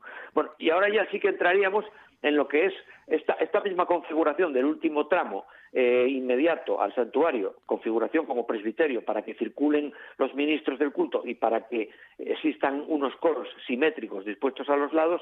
Entonces, el transepto no es más que la monumentalización arquitectónica de esto. Es decir, que mientras que en las iglesias basilicales simples no se percibe por ninguna parte arquitectónicamente que haya una segregación funcional del, último tramo de naves, cuando existe un transepto sí, ¿no? Y enseguida nos viene a todos a la cabeza el ejemplo, el ejemplo conservado, además intacto, de la gran masa justapuesta ¿no? entre el cuerpo de naves y el santuario, que sería eh, Santullano, ¿no? San Julián de los Prados, la iglesia suburbana de San Julián de los Prados. Ahí, Francisco, seguramente es donde mejor se percibe, ¿no? Eh, precisamente el Santullano, ¿eh? Es que el tripartito, eh, el transepto tripartito, como decíamos que la volumetría de Santianes de Pravia, aunque no ha variado, tampoco podemos afirmar que se conserve exactamente, puesto que no se conserva exactamente. Por ejemplo, en la, en la nave central no hay claristorio, cosa que, cosa que no, no es canónica, seguramente lo habría, luego conservamos huellas en el suelo, eso, de un transepto tripartito, y desde fuera sí que es verdad que en Pravia podemos percibir que, después de ese corto tramo de naves hay un cuerpo justapuesto, ¿no? tanto al norte como al sur, es decir, justapuesto quiere decir que si, la, que si el eje del tejado va este-oeste, en la nave central y en las laterales, pues aquí va norte-sur, ¿no? En estos cuerpos así justapuestos. El transepto tripartito se caracteriza arquitectónicamente porque tendría los cuerpos correspondientes a las naves laterales serían un poco más bajos y el central sobresaldría. Tenemos de esto muchos ejemplos en la arquitectura, pues eso, tanto precarolingia como carolingia, ¿no? Lo que se viene a llamar, pues el cimborrio, ¿no? Que luego sobrevivió hasta tiempos modernos, en los templos de, del Renacimiento y del Barroco, en los templos populares sobre todo, que por ejemplo aquí en Castilla y León, donde yo estoy, pues se conservan muchos. Cierto. Pues todos presentan un presbiterio coronado en la parte central por un cimborrio, un cimborrio con un tejado a cuatro aguas. ¿no? No podemos no podemos eh, podemos especular pero no podemos afirmar cómo sería esta parte central de pues del, el hoy llamado cimborrio, que constituiría la parte central del transepto tripartito, vemos que en Santullano simplemente lo que dije, ¿no? que, que si el eje de las, del tejado de las naves va este-oeste, pues en Santullano ese cuerpo rotundo que abarca toda, toda la anchura del edificio y que incluso sobresale un par de pies por los lados, norte y sur, ¿no? Pues tiene, simple presenta un tejado a dos aguas, muy, es de configuración muy simple, y, el eje de ese tejado va norte-sur, o sea que es, completamente, eh, está girado, ¿no? En 90 grados respecto al otro. Y luego tenemos los transeptos tripartitos, es que se conservan muy pocos, pero, pero tenemos constancia de que hubo incluso bastantes. Tenemos la constancia de, de Pravia, que es indudable que lo hubo, puesto que está, está, está presente en las huellas en el suelo, ¿no? Tenemos ahí las, los restos del, como dije ya el otro día, los restos de las de las santas o de los pilares donde apoyan unas semicolumnas y los arcos de triunfo. Además, el transepto tripartito para ser para ser realmente tipológicamente puro y, y hablar de que realmente existe como solución arquitectónica monumentalizada eh, tiene una característica muy clara que es que dobla el arco de triunfo podemos llamar arco de triunfo al arco que hay encima de la embocadura de la o sea, lo que es la embocadura del santuario central ¿no? pues cuando cuando en el presbiterio ese ese arco se dobla entrar penetrando en el cuerpo de naves a que se coloca delante otro arco equivalente, podemos hablar de transepto tripartito monumentalizado sin ningún género de dudas. ¿no? Vemos que ese arco de triunfo está monumentalizado también en Santullano, ¿no? pero en Santullano el transepto no es tripartito. ¿no? Es un arco que recuerda mucho a los arcos romanos y así lo suelen reflejar los autores, ¿no? el arco del, de triunfo que hay ante el, el, el, transepto eh, dando entrada al presbiterio ¿no? en Santullano pero tal cual, además, Francisco, recuerda un recuerda un arco un arco casi de eso, de triunfo de época romana, viéndolo así cuando uno se lo imagina y lo ve allí. Sí, concretamente suele recordar bastante al, de Medinaceli, ¿no? Sí, normalmente, sí, sí. Por, por, la tipología, con esas ventanitas laterales y ese ese galambano central, ¿no? cierto, cierto. Bueno, pues pues eh, no sé cómo vamos de tiempo. Nada, nos quedan cuatro minutinos. Bien, bien, entonces pues nos da tiempo a rematar posiblemente esto. Entonces, hay muchos, hay muchos ejemplos, por ejemplo, el siguiente ejemplo sería San Tirso. San Tirso presentaría seguramente otro transepto tripartito. ¿no? El otro día cuando hablábamos del cuerpo de naves es que es muy clara la separación entre el posible cuerpo de naves o cuerpo central ¿no? destinado al pueblo fiel en San Tirso y el presbiterio que está destacado eh, volumétricamente y arquitectónicamente seguramente por la presencia de aquellas dos habitaciones laterales que, nombrábamos, ¿no? que son que están justapuestas, eh, o sea, que, que forman parte eh, evidentemente de un conjunto que está interpuesto entre el santuario y el cuerpo delantero con destino a los fieles que hubiera ahí, ¿no? Eh, la habitación norte, por ejemplo, se puede percibir muy bien desde la calle, aún hoy en día se perciben sus límites. Mide exactamente lo mismo que el ábside, ¿no? Entonces quiere decir que era un volumen por puesto perpendicular al ábside. Y hace juego simétrico exactamente, se puede ver en un plano de, la iglesia de San Tirso, con lo que está situado al sur, o sea, con esa supuesta torre o caja de escaleras o, vamos, o, comunicador, vamos, de un edificio de comunicación, de circulación entre, entre crujías que estuvieran ahí dispuestas, concretamente seguramente el monasterio de Santa Gadea, ¿no? como me parece que ya sí, mencionamos. yo también sí, sí, sí. alguna vez. Sí, sí. Bueno, pues eh, el, el transepto de Santullano, como, como es un transepto continuo, eh, o sea, de, un solo andar, constituye un unicum. Todos los demás, que, de los que tenemos así noticia, serían tripartitos en Pravia porque lo sabemos arqueológicamente y arquitectónicamente, porque están ahí los restos de, su configuración.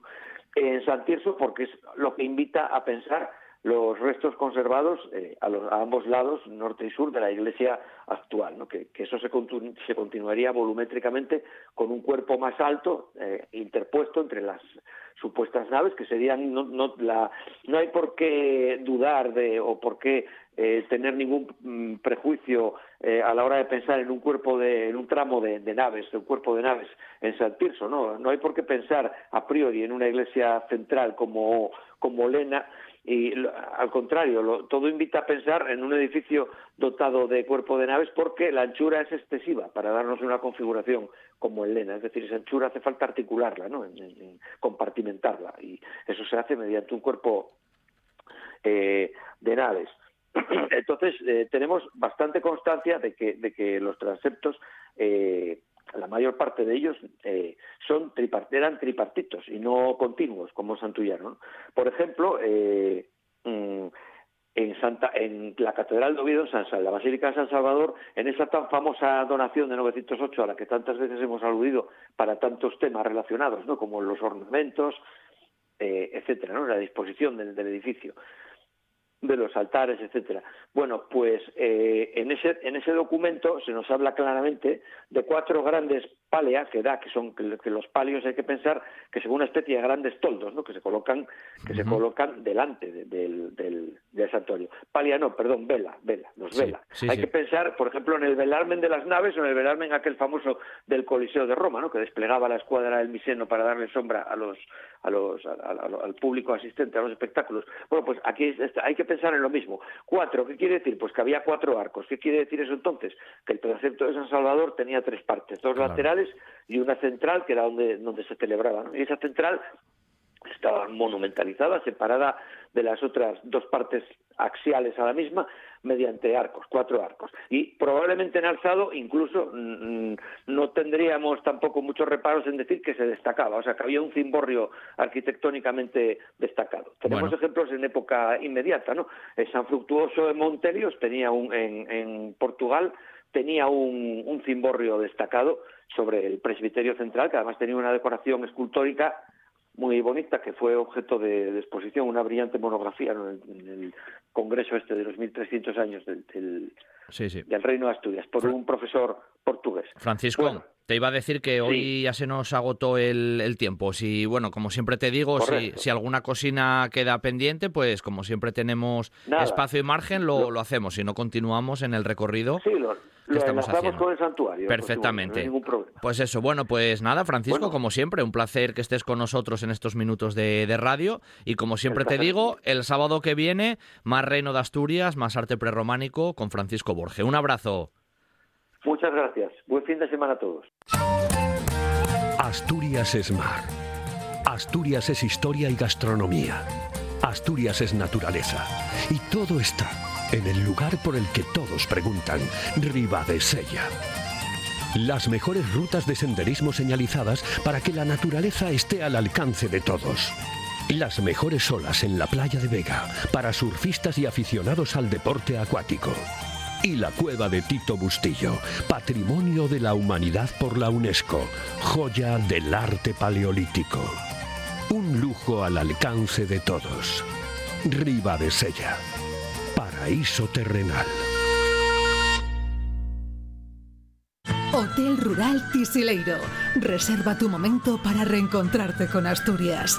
Desconecta, disfruta y descubre el encanto de la Reserva de la Biosfera del Bosque de Muñellos, el Parque Natural de Fuentes del Narcea, de Caña Ibias, Los Ancares, la estación de esquí de Litariegos y nuestro restaurante con la mejor gastronomía de la zona. En Ibias, Hotel Rural Tisileiro. Reserva tu momento en el 985 81 87 07. Hotel Rural Tisileiro. tisileiro.com. Estás escuchando, Estás escuchando RPA, RPA, la radio autonómica de Asturias. La nuestra.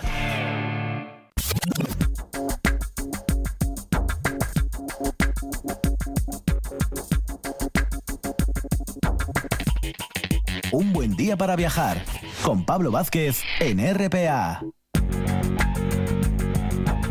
Si la primera hora fue espectacular. La segunda no le va a la zaga, ¿eh? La vamos a iniciar subiéndonos en moto con Ramón López de la Peña Motociclista Ángeles del Asfalto que nos va a llevar por el oriente asturiano en un recorrido espectacular. Luego nos vamos a ir a Llanera, donde Ramón Rodríguez, director del RIDEA, nos va a hablar de esa tradición de los esconchuraos, los perchuraos, la historia que hay por detrás. Y cerraremos con De Calle a Calle, con Ignacio Fernández Sarasola, que nos va a hablar del gran Agustín de Argüelles, el divino pero ahora vamos a subirnos en la moto.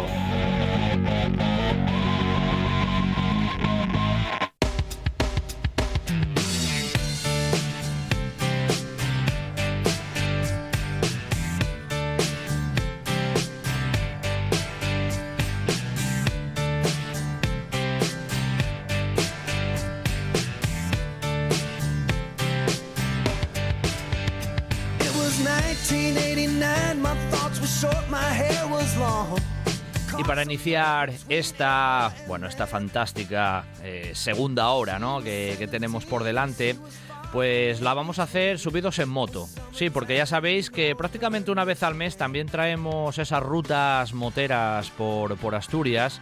Y hoy nos va a acompañar eh, Ramón López Miranda, que además es el presidente de la Peña Motociclista Ángeles del Asfalto, que suena ya muy bien. Muy buenos días, Ramón.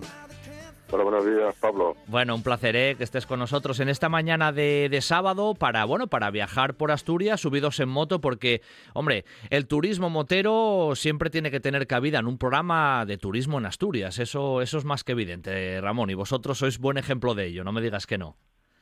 Pues no, la verdad es que efectivamente, el, el Asturias tiene muchas carreteras para poder disfrutar del mundo de la moto. Hay, hay grandes parajes, buenas carreteras, y sobre todo, sobre todo, que no falta nunca en la ruta, la buena gastronomía. Eso es, Eso es fundamental. Algo, algo inevitable. Hombre, y en Asturias precisamente lo de la gastronomía no, no nos suele ir mal, ¿eh? tanto en Oriente como en el centro como en Occidente. Yo creo que el tema gastronómico se nos da bastante bien, Ramón.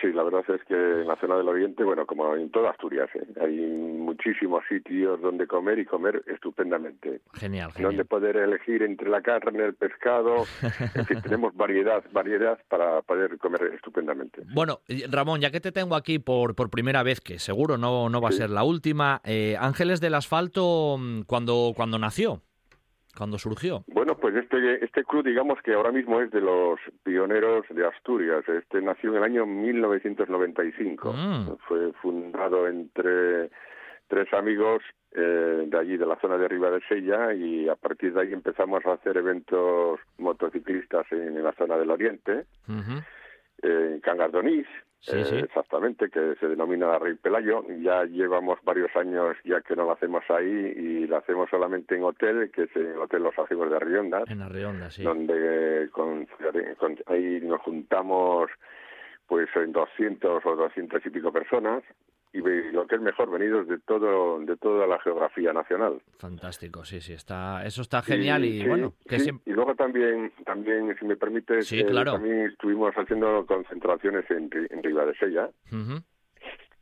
eh, y esas son concentraciones tipo libre donde vienen eventos de todo tipo, se concentran en hoteles o en zona de acampada y demás. Bueno. Y, y también estuvimos haciendo concentraciones en salas, en el centro occidental. En la zona Asturias. centro-occidental, sí, sí, sí. Bueno, que la asociación en sí o la o el grupo motociclista Ángeles del Asfalto siempre tiene siempre tiene actividad y procuráis y procuráis desarrollarla, que es lo, lo más importante. Por cierto, Sí, hoy en tu Sí, en tu debut, vamos a decirlo así, Ramón, en un buen día para viajar, nos vas a llevar precisamente en una ruta por la zona de bueno, por la zona oriental, ¿eh? en este caso, en esta primera vez, aunque luego ya tocaremos otros lugares seguro, porque sois buenos conocedores del, del terruño asturiano, pero específicamente hoy, ¿por dónde nos vas a llevar? Y bueno, un poco el recorrido que vamos a hacer junto contigo Sí, ahí bueno, virtualmente pues, en la moto. Hoy, hoy tengo, sí, hoy tengo previsto una ruta, mm, podríamos denominarla Arriondas Riva de Sella por los picos de Europa. Eh, con el, el lugar de salida sería eh, en Arriondas, eh, que sitio mejor que el Chiringuito Motero, famoso por todo lo, el eslogan Motero, tanto de aquí de Asturias como de otra de fuera de Asturias. Sí, Es el lugar donde la gente se concentra para tomar un café, sentarse allí en las mesas de la zona de la pradería aquella que hay. Pues bien, pues esto es, comenzaríamos ahí, eh, comenzaríamos ahí, tomarnos un café y, y seguidamente ponernos encima de la moto para hacer la ruta esta que tengo previsto hoy. correcto. Pues venga, arrancamos, ¿eh? Arrancamos contigo. ¿Por dónde vamos más o menos? ¿Qué- Perfecto. ¿Por dónde vamos pasando? Venga, pues eh, si cogeríamos la Nacional 625, dirección a Cangas de Onís, Sí, Aquí podríamos hacer una breve parada por aquello, hacer una pequeña foto en, el puente romano. claro. eh, que el, ir a- el ir a Cangardonís y no hacerse una foto ahí es imperdonable, pues ese es Totalmente. uno de los sitios más normales, diríamos, y, y pintorescos de lo que es Cangardonís. Sin duda. Bien, hecho esto, mm, saldríamos de Cangardonís y cogeríamos la carretera AS-114, que se denomina así, que es la de que va a Panes, y, y iríamos dirección Beniadonís. Sí. Seguiríamos la carretera y llegaríamos a Po de Cabrales. Aquí en Po de, en Po de Cabrales, justamente a la salida, hay un lugar también pintoresco que creo recordar se llama el Pozo de la Oración, donde la gente para para hacer una foto y sacarlas al, al, picurriello o al, o al naranjo de Bulnes, como vulgarmente se le denomina. Sí, nosotros nosotros lo llamamos el urriello, que es lo típico aquí, pero de todas maneras, Ramón, ese mirador del Pozo de la Oración, que está ahí, nada, pegadina a la propia Po, es una de las postales típicas también de la zona, porque se ve el urriello así como frontal y es, bueno, se hace buen día, espectacular. Sí, sí, sí, tiene que estar buen día para hacer la foto al naranjo, porque si no, lógicamente, si está con niebla, pues solamente no se ven ni las montañas de los picos. Claro, claro. Bien, pues nada, eh, hecha la parada esta breve aquí para hacer las fotos, entraríamos ya por la misma carretera en Arenas de Cabrales. Aquí sí podemos también hacer otra parada para visitar el, Museo del Queso, del Queso Cabrales, ah, lógicamente. Sí, sí. Y después de la visita seguiríamos, seguiríamos por la misma carretera y aquí sí es una carretera en perfecto estado de conservación, muy bien para la moto, pero, pero hay que tener muchísimo cuidado con la caída de las piedras, las ah. rocas que se desprenden de arriba. Claro, claro, sí, ahí. Eh, eh, es el tramo ese que se va, se va bordeando prácticamente el, río Cares y hay unas zonas ahí de montaña y demás que hay que andar con siempre con ojo, ¿eh? Sí, sí, ahí, eh, ahí en esa zona hay que tener muchísimo cuidado, muchísimo cuidado por, lo que acabo de decir. La caída de las rocas de arriba, que se desprende sobre todo cuando están las cabras por arriba por las rocas, son las que normalmente suelen tirar las piedras abajo. Y hay que tener muchísimo cuidado. Bien, pues continuaríamos mm, ya por toda esta carretera, como bien digo, es una carretera estupenda para la moto y con muchas curvas reviradas y demás, que donde se puede disfrutar siempre, siempre, lógicamente manteniendo la velocidad adecuada. Porque no solamente es velocidad, también aquí disfrutando del paisaje. Claro. Aquí ya nos meteríamos ya de luego a continuación en el concejo de Peñamellera Alta. Mm, eh, sí, Peñamellera Alta. Esta carretera mm, nos lleva justamente a, a la zona de, de Panes, pero pero antes de, cruzar el, puente sobre el río Deva, sí. pues hay una desviación, hay una, una desviación que nos pone Siejo, que está, es una pequeña población que está ahí próximo a Panes, aquí nos desviaríamos a la izquierda y cogeríamos solo toda esa carretera. Esta carretera hay que recalcar que es una carretera eh, sinuosa y, y, estrecha. Hay que ir con mucha prudencia, está delimitada en el centro de la vía, pero, pero, insisto, mucha prudencia, porque aunque hay poco tráfico, a veces te puedes encontrar con gente que viene por el centro, y es mm. un peligro añadido para el mundo de la moto. Claro. Bien, pues esto nos llevaría, esta carretera nos llevaría ya luego a la zona de, de Narganes, Narganes, eh, que ya eh, nos meteríamos en la zona del de, concejo de, exactamente de Ribadedeva. Estamos casi tocando la frontera con, con los cántabros, ¿eh? Prácticamente estamos ahí en la zona limítrofe. Sí, sí, sí, exactamente, porque nos queda cerquita de, lo que es Unquera, donde finaliza el límite de Asturias y comienza Cantabria, efectivamente. Sí, sí. Y, bueno, pues nada, eh, llegando aquí a esta población cogeríamos, seguiríamos la carretera, que también es una carretera con buen firme, estrecha también. Es esta carretera precisamente se desarrollan algunas pruebas de automovilismo de hace tiempo, tales como el Príncipe, que ahora es la Princesa, o también el Villa de Llanes. es una carretera propicia para también para la moto, con un paisaje espectacular eh, muy verde, de mucha tranquilidad. Muy rural, sí, sí, sin duda. Terminaríamos, en esta carretera ya terminaríamos ya, o llegaríamos a lo que es el concejo de Llanes. Es como que entra, entras en el concejo de Llanes, ¿no? En realidad es como si empezáramos ya a retroceder un poco, más o menos, Ramón, como si volviéramos para atrás, eh, encaminándonos a la costa, algo así similar, ¿no? Sí, efectivamente, es, elegí esta carretera porque es una carretera, insisto, que es una carretera, digamos que preciosa para disfrutar de la moto, contemplando el paisaje, porque además las velocidades no son muy altas en esta carretera, tienen que ser muy bajas porque son muchas curvas. Y, ya justamente salirnos un poquitín de lo que es la rutina de la nacional. La nacional es, son carreteras más rápidas donde puedes disfrutar un poquitín más de la velocidad, pero el paisaje es totalmente distinto. Que iríamos bordeando un poquitín, si, si acaso, el mar Cantábrico, ¿no? En la zona esa, pero esto vamos metidos más hacia el interior, hacia la Sierra del Cuera. Hacia el Cuera. Sí, exactamente. Y aquí ya eh, llegaríamos justamente a salir a la Nacional 634. Esta carretera nos lleva aquí a la altura de Puertas de Viriago. Correcto, nos lleva ya Como bien digo, esta ya pertenece al Consejo de Llanes. Aquí está, seguiríamos la carretera, haríamos un giro a la izquierda, iríamos como si fuésemos dirección Llanes, y llegando justamente a esta otra población que hay San Roque de la Cebal, aquí nos desviamos y cogemos una carretera local que nos lleva a Andrines. perdón, rectifico, Andrín. Andrín, Andrín, sí, sí, sí, sí, sí, sí. Andrín.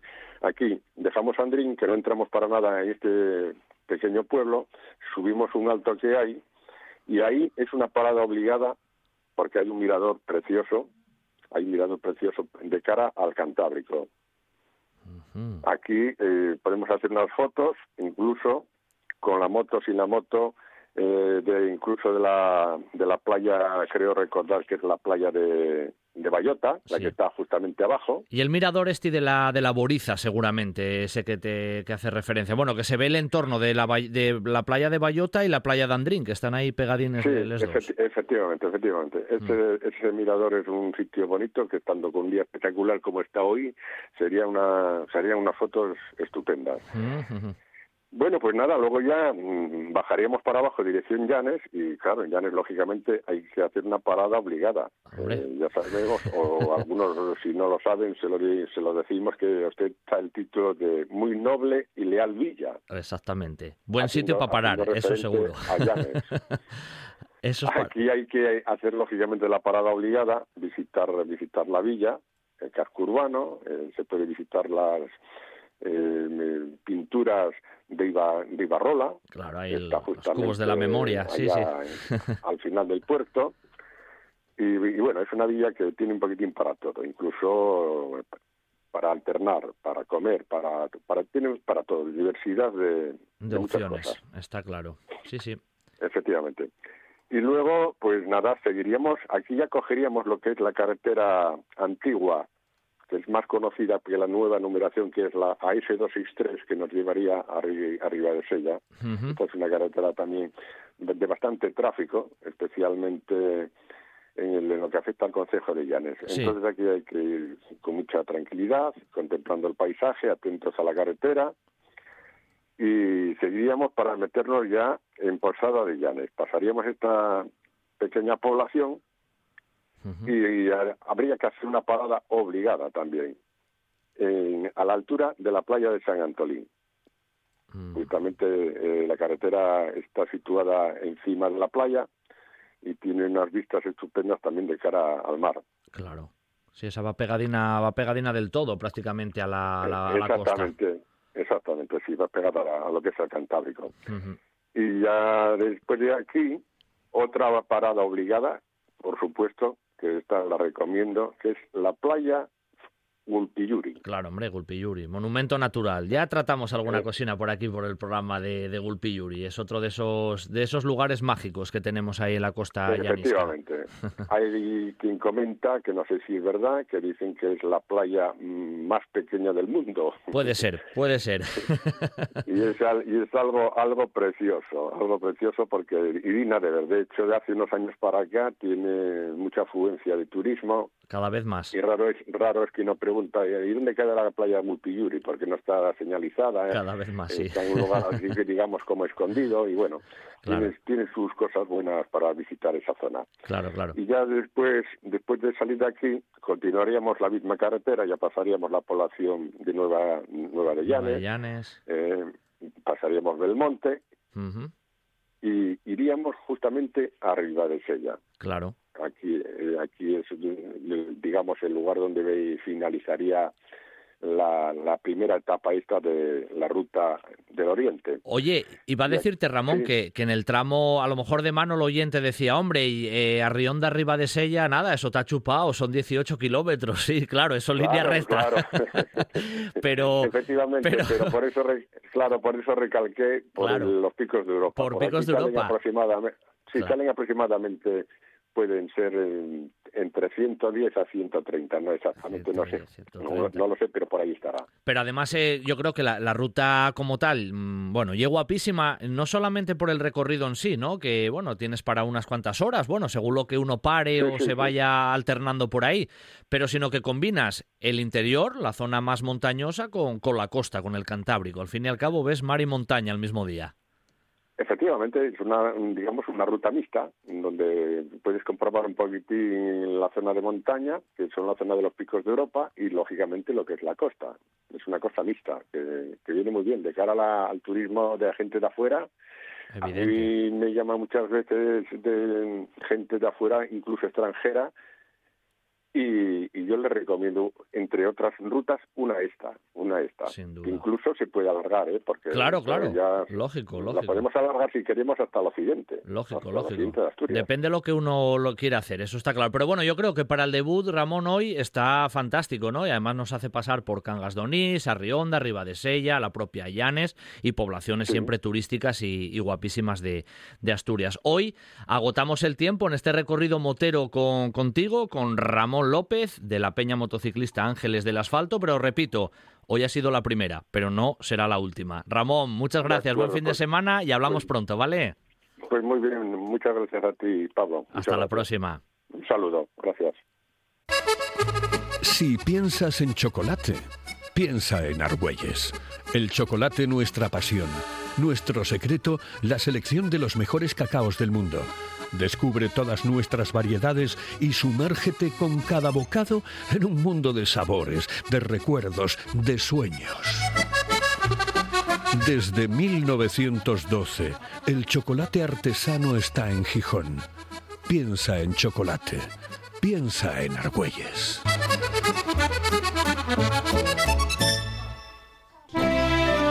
Todos buscamos un motivo para seguir. El destino ilusionante y paciente nos espera siempre. En Asturias hay un lugar con un casco histórico inolvidable, con un prerrománico apasionante, un camino primitivo que nos lleva a Santiago desde hace siglos y una gastronomía que emociona. Y los carajitos del profesor, que son los mejores del país. Este verano, Salas te espera. Salas es tu destino.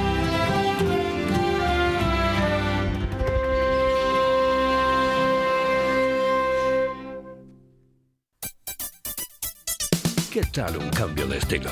O el corte de siempre, pero con ese toque que te hace especial.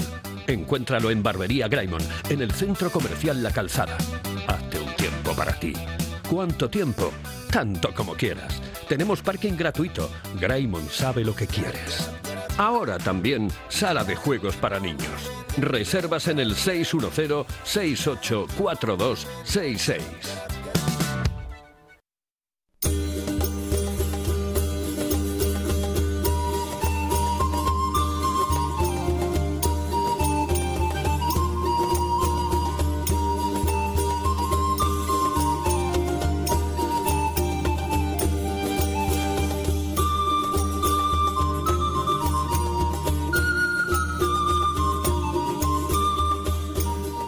A bajar ahora de, la moto en ese recorrido que hicimos eh, por la costa, bueno, y por el interior, en el oriente asturiano. Y ahora nos vamos a ir a la zona más céntrica de Asturias porque desde el pasado día 28 y hasta mañana mismo, día 4, se desarrollan en el Concello de Llanera celebraciones en torno a los famosos esconxuraos de Llanera, ¿no? La conmemoración de ese hecho histórico que tuvo lugar en el concejo pues hace ya unos cuantos siglos pues hay mercados eh, medievales, recreaciones históricas, conferencias. Una de ellas la dio nuestro invitado de hoy, que además, bueno, es una persona que sabe muchísimo de este tema y de otros muchos más. Ya lo iremos comprobando seguro en el programa. Él es Ramón Rodríguez, director del RIDEA. Muy buenos días, Ramón. Buenos días. Bueno, un placer ¿eh? que estés con nosotros aquí en esta mañana de sábado, en un buen día para viajar, para hablar de este tema que a lo mejor no suena. Gracias, Ramón. Que a lo mejor suena a la gente, ¿no? Esto de, lo, de los esconsurados, pero lo que está por detrás eh, a lo mejor no suena tanto. Y ese es el objetivo de tenerte hoy aquí, Ramón. ¿Qué es eso de, lo, de los esconsurados de llanera? Bueno, en realidad, en realidad la, denominación, el esconsurados se llama eh, la fiesta que se hace en torno a, un hecho histórico que es históricamente el más conocido como los pershuraos de Llanera. Fue el dueño de estos de estas tierras hasta pues hasta finales del siglo XVI, hasta el reinado de Felipe II, y desde principios del siglo XII era el obispo de Oviedo, ¿no? Y el obispo de Oviedo era el señor eh, religioso, pero también el señor civil de las tierras de Llanera, mm. y por tanto era el amo de vidas y haciendas, ¿no? Y allí los, los vecinos en 1412 eh, un día impreciso, no se sabe cuándo, pero fue en, 1400, en 1408, perdón, eh, se rebelan porque estaban hartos, ¿no? El, hay un, suceso que provocó el estallido de la rebelión, que fue que el, representante del obispo quería coger el mejor güey de un hidalgo de llanera, Gonzalo Rodríguez de Posada, eh, como tributo, un tributo que se llamaba el tributo de denuncio, ¿no? Y entonces esa debió ser la gota que colmó el vaso. Hay indicios más que suficientes de que los abusos eran continuos por parte del representante del obispo, del encomendero, y los vecinos, pues echándole muchísimo valor, se rebelaron contra el obispo, lo que eso significa eh, a principios del siglo XV, ¿no? que era algo tremendo. ¿no? Claro. Ramón. en esa situación cuatro años, de 1408 hasta 1412, excomulgados, el territorio se, en, de llanera en entredicho, que se llamaba la fórmula jurídica, y bueno, pues privados de los sacramentos, de la ayuda religiosa, cosa que en aquella época tan, tan teocéntrica pues era fundamental, ¿no? Claro, claro. Y se puede imaginar la angustia de los vecinos. Bueno, en dos palabras esa es la historia, la rebelión de los de Llanera, de los habitantes de Llanera, contra el poder no eclesiástico, sino el poder civil del obispo de Oviedo por los abusos de sus representantes a la hora de cobrar impuestos en el Consejo. Estamos hablando, que ya nos diste ahí una, bueno, una pequeña pista en esta, en esta introducción, principios del, del siglo del siglo XV, ¿no? En esta, en esta circunstancia. Y más o menos lo que ocurría en Llanera, Ramón, podría ocurrir en otros muchos lugares de Asturias, ese control a lo mejor eclesiástico, pero desde ese punto de vista más civil. Más o menos una, era una situación generalizada en lo que hoy es Asturias. Bueno, en, eh, sí, era una situación generalizada porque cada, cada parte del territorio tenía su señor, ¿no? Entonces, bien fuese eh, obispo o no fuese el obispo. El obispo de Oviedo gobernaba en zonas importantes de Asturias, es decir, en los alrededores de Oviedo, Llanera, por ejemplo, Las Regueras, Langreo, en Ribera de Arriba, por ejemplo, eran territorios de, o, concejos de obispalía que se llamaban, ¿no? Y también, también otros muchos más del occidente de Asturias, por ejemplo, una buena parte del occidente eran concejos de obispalía. Por tanto, esa situación mm, o parecida se daba en otros muchos consejos de Asturias, en, en otras muchas zonas de Asturias, ¿no? Eh, o sea que el caso de Llanera no es único, pero por alguna razón, o bien aquí los vecinos eran levantiscos, que es lo que dice la gente hoy en día, que eran muy rebeldes, no sé si es verdad, o es que realmente los abusos fueron especialmente notorios en este consejo. El hecho es que la gente se levantó con un valor inmenso. En, principios del siglo XV esa rebelión era algo, algo sobrecogedor, ¿no? Claro, oye, y existe existe bastante documentación con respecto mm, a este a este asunto. Hay buena documentación. Ha llegado a nuestra época para seguir más o menos los pasos de lo que fue ocurriendo en esos años, en esos prácticamente cuatro años, y también los protagonistas, ¿no? De, esa trama. ¿Existe buena documentación, Ramón? No, no. Vamos a ver. Eh, protagonistas fueron en realidad el, el, gran protagonista fue Gonzalo Rodríguez de Posada, que fue el que se negó a dar el mejor buey de su corral al, em, al encomendero, eso fue lo que estalló, ¿no?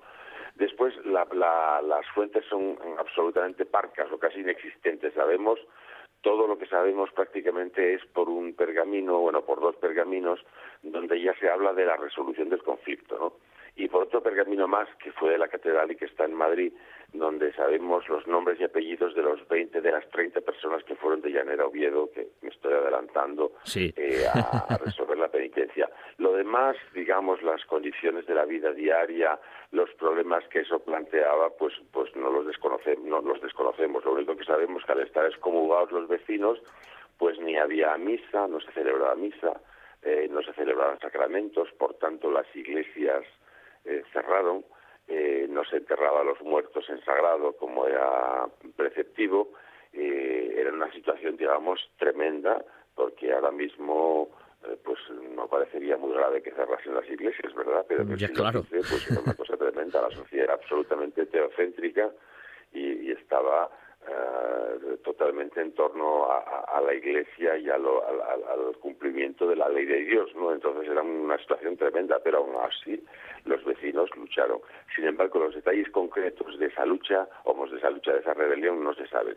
Todo sea, por supuesto, ahí se supone y hay algún indicio de que algunos curas en secreto sí eh, enterraban a los muertos o sí bautizaban a los niños, pero son más conjeturas que eh, hechos basados en documentos. En la realidad, claro. Pero es lo que tú acabas de decir, Ramón, ya es, es la cuestión propiamente de, la situación en aquellos momentos, a principios del siglo XV, verse que no podían ir a la misa o a, a los preceptos religiosos pertinentes y no enterrar a sus muertos de un modo sagrado, eso era, eso era un golpe duro en aquellos momentos y en la mentalidad del momento. Era casi inconcebible, ¿no? O sea, y además cuatro años, porque no fue, digamos, una excomunión que un entredicho pasajero de unos días, unas semanas, no, cuatro años, ¿no? Y además, no solamente eso, tiene que morirse el obispo, que era un obispo, por cierto, francés, uh de Verdemonte, o de Monteverde, que así lo llaman, de las dos maneras, y tiene que llegar un nuevo obispo, Diego Ramírez de Guzmán, para que el conflicto se resuelva. Pero fueron cuatro años de, digamos, suena a pulso, ¿verdad? Suena, a pulso, total.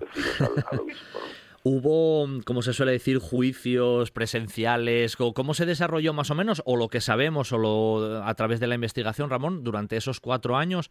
¿Cómo fueron un poco las circunstancias? ¿Hubo tensiones siempre constantes? ¿Habría alguna relación o intento de acercamiento? ¿O simplemente fue excomunión casi total? ¿Conocemos un poco esos cuatro años? ¿Cómo sería el día a día? Total. no hay muchos más. Excomunión total. Lo que sí queda claro es que cuando llega el nuevo obispo, Diego Ramírez de Guzmán, si llega en el mes de febrero, que creo que fue que el mes de febrero de 1412, pues en el, a finales de julio de ese mismo año ya está resuelto el problema, ¿no? Y ya hay una venencia en Posada, que ya entonces era la, la capital del concejo, hay una venencia en Posada con unos testigos el representante, tres representantes del Cabildo y el representante especial, el vicario, digamos, el representante especial del obispo, que presencialmente no estaba en Oviedo todavía, se encargan de que eso se, se, se arregla. Hay una negociación con los vecinos y eso se arregla. Es decir, que en cuanto suena un poco, suena un poco a cuestión personal de aquel Guillén de Verdemonte, que debía ser un señor muy tozudo, era francés.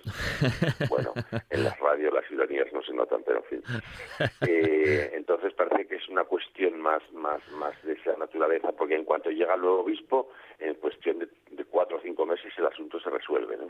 Claro, o sea que es lo que tú dices, al final, cuando llega Diego Ramírez de Guzmán, la problemática estaba como quien dice en la mesa, casi en el paquete de folios puesto el primero, porque lo resolvió rápidamente. Tú lo acabas de decir perfectamente. Era uno de los problemas que el obispo tenía sobre la mesa y un problema no menor, que un concejo entero eh, en entredicho y a todos los vecinos de ese concejo excomulgados, pues era un problema menor en aquella época, ¿no? Y por eso rápidamente se ponen manos a la obra, ¿no? Se ponen manos a la obra para resolver este asunto y entonces de lo que sí existe una documentación perfecta es de todo el proceso de resolución del conflicto, ¿no? Pues o sea que lo que ocurrió lo deducimos de los documentos en los que se resuelve el conflicto. ¿Y cómo, cómo se resolvió el conflicto, Ramón? Coméntanoslo así un poquitín también, que siempre es lo, lo más interesante. ¿Cómo se dieron los pasos para resolver esa comunión general después de cuatro años?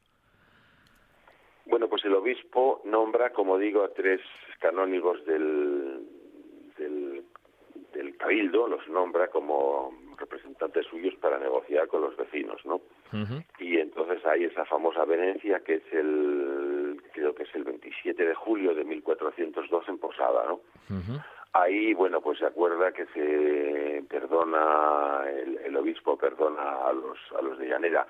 No se sabe tampoco si fueron los de Llanera los que pidieron la resolución del conflicto o partió del obispo. Lo más probable es que hayan sido los propios vecinos los que estuviesen ya al límite de sus fuerzas con esta historia, ¿no?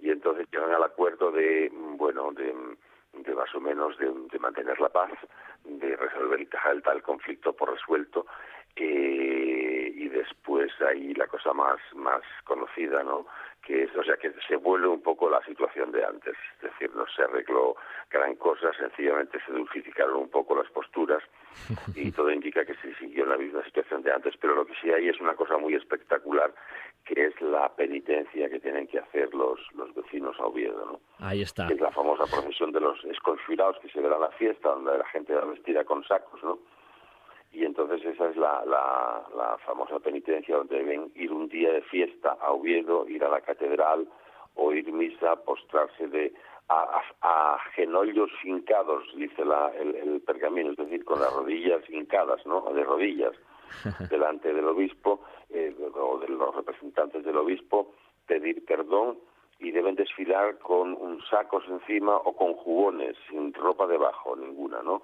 Mm. Y con, con sendas candelas en las manos, ¿no? Y pues pues imagínate el espectáculo que sería ver a los de Llanera pues desfilando por la por la el entorno de la catedral, entrar a la catedral a misa y asistir a eso. Y el acuerdo pues se llega más o menos a un statu quo, parece que se dulcifican un poco las condiciones de esos abusivos tributos que se cobraban, pero en realidad lo que se consigue es la pacificación y volver al statu quo que había antes de la rebelión. Había se supone que los encomenderos quedaron tocados un poco y a partir de ese momento se portarían mejor porque Diego Ramírez de Guzmán fue un, buen obispo, ¿no? sí, sí, sí. de Remonte, que era hombre conflictivo. Te va a decir que tiene ese pequeño, bueno, ese pequeño, ese, matiz de cierta humillación, ¿no? Esos jubones, esas ropas, o eso de caminar hasta, hasta Oviedo, eh, hincar la rodilla, ¿no? En cierto modo también tenía ese, ese puntillo de cierta humillación, ¿no? Sí, sí, claro, claro. Era una humillación en toda regla, en toda regla. es decir, eh, os rebelasteis contra mí, vuestro Señor, vuestro Señor espiritual y vuestro Señor temporal, por tanto, vais a tener que pagar ahora las consecuencias. Y entonces, sí, sí, eso era una humillación absoluta, claro. Pero mm, no tuvieron más remedio que hacerlo. Y después, una cosa que hay que notar es que este tipo de tributos que pagaban a los, al obispo lo pagaban todos, tanto los hidalgos como los pecheros porque normalmente los hidalgos se caracterizan en el antiguo régimen porque no pagaban eh, tributos, eran los pecheros los que los pagaban, ¿no? Pero sin embargo aquí pagaban tributo todos, los hidalgos y los pecheros.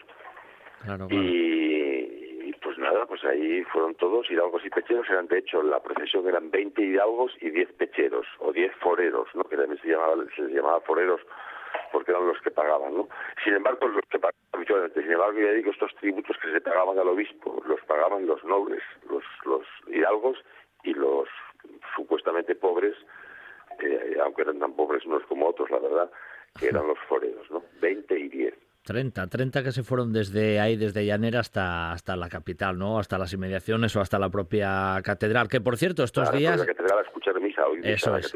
Estaba diciendo yo que, bueno, luego está la parte hoy, ¿no? Que se celebra, que se celebra estos días precisamente, con esas recreaciones históricas y con esa asociación de esconsurados que, que, recuerdan estos hechos y que le da ese toque también festivo, pero que permite también conocer la historia, Ramón. Es una forma también de, de divulgar, ¿no? Sí, sí, porque además normalmente, pues, ah, bueno, en torno a los a las festividades que se hacen, pues se organiza una, una película que se hizo sobre el asunto, una obra de teatro. Entonces, bueno, la gente del, de Llanera conoce muy bien, conoce muy bien la historia, ¿no? Porque las obras tanto la, la, película como sobre todo la obra de teatro, pues, pues, pues digamos que, cuentan bien lo que, bueno, con una parte de suposición importante. Sí, hombre, claro. silencio claro, en claro. años, ¿no? Pero, pero previsiblemente lo hacen, lo hacen, la gente lo conoce bien, ¿no? O sea que se crea la fiesta de los esconjurados con ese nombre un poco peculiar, porque en realidad el nombre al que se les conoce es Perjurados, pero bueno, y es la que tiene tanto éxito. Bueno, por lo menos hasta ahora. Esperemos que con el fin de la pandemia vuelva a recuperarse el éxito inicial. Sí, hombre, sí, seguro, seguro que sí. Ahora que vemos cierta luz ahí al, final del túnel y que las actividades en todos los sentidos y también desde el punto de vista cultural y folclórico, pues tienen, tienen su, su arraigo y es normal que poco a poco las vayamos recuperando. Yo siempre digo, Ramón, que todo lo que sea además divulgar ¿no? Y, recordar esos hechos históricos que fraguaron la historia también de Asturias, pues siempre, siempre estén presentes y sirvan para, para recordárnosla, ¿no? que intentemos leer también y buscar un poco en la, en la, historia. Porque además, además realmente este es, un, es una rebelión muy singular en el reino de Castilla incluso, ¿eh? o sea que es una rebelión francamente singular. Mm, no tanto porque rebeliones hubo muchas, ¿no? Contra señores eclesiásticos o no, pero de una duración tan larga y con las características de la de llanera, pues no es una cosa frecuente, o sea que es un hecho de tal manera que, que la memoria de ese acontecimiento pervivió a lo largo de los siglos y todavía yo, siendo niño, oí hablar de los perchurados, perdón, los perchurados de llanera, ¿no? Y, después vamos a lo largo de la historia, pues muchos son los que se ocupan o citan esa historia de la rebelión, o sea que en la memoria colectiva permaneció la rebelión la memoria colectiva del Consejo. ¿no? Claro. Bueno, este fin de semana, con, los hechos de los persuraos, de los esconsuraos, pues lógicamente era, era obligatorio tratarlos en, en, un buen día para viajar y lo hemos hecho de la mano del director del, del RIDEA, de esa institución importantísima culturalmente hablando en, en, Asturias, que es Ramón Rodríguez. Así que Ramón, hoy te lo agradezco, te mando un abrazo y seguro que muy pronto volvemos a hablar de otras temáticas también históricas donde tú digamos que eres buen especialista. Un abrazo y gracias, Ramón. Que quieras, Pablo, un abrazo. Hasta la próxima. Muchas gracias. Hasta luego. Entre la historia y la naturaleza, en Morfín encontrarás el corazón verde de Asturias. La naturaleza del Monsacro con sus capillas centenarias que un día albergaron importantes reliquias con unas vistas inolvidables. Y la historia del Torreón de Peñerudes, de origen medieval. Las zonas deportivas en el embalse de Alfilorios, obra monumental de la ingeniería moderna. Histórico. Monumental Ven a corazón verde de Asturias. Sidra Cortina, en Amandi. Una propuesta gastronómica para vivir el mundo de la sidra y conocer todos sus secretos. Nuestro Yagar, con visitas guiadas y degustación, donde podrás conocer todo el proceso de elaboración de nuestros mejores productos. Y el gran restaurante Amandi, pegadito al Yagar. Sidra Cortina, compromiso con nuestra tierra. Asturias es mar. Asturias es historia y gastronomía. Asturias es naturaleza. Y todo está en el lugar por el que todos preguntan, Sella. Las mejores rutas de senderismo señalizadas para que la naturaleza esté al alcance de todos. Las mejores olas en la playa de Vega para surfistas y aficionados al deporte acuático. Y la cueva de Tito Bustillo, Patrimonio de la Humanidad por la UNESCO, joya del arte paleolítico. Un lujo al alcance de todos. Riva de Sella, paraíso terrenal.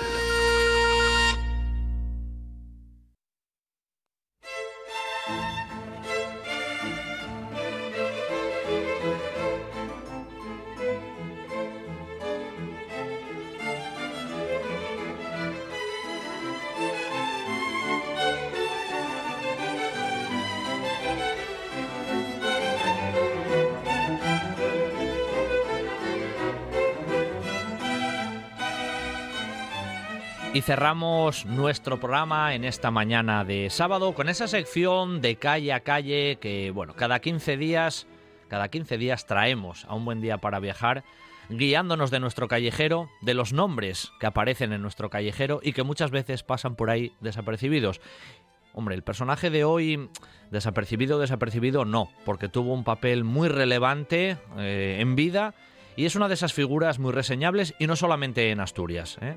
Bueno, para hablar del gran Argüelles, del Divino, pues tenemos y nos acompaña de nuevo, y es la segunda vez, y además se lo agradezco, Ignacio Fernández Sarasola, que es profesor de Derecho Constitucional, investigador, miembro del Instituto Feijó de Estudios del siglo XVIII, eh, de la Biblioteca Virtual de Historia Constitucional Martínez Marina, etcétera, etcétera, etcétera. Muy buenos días, Ignacio.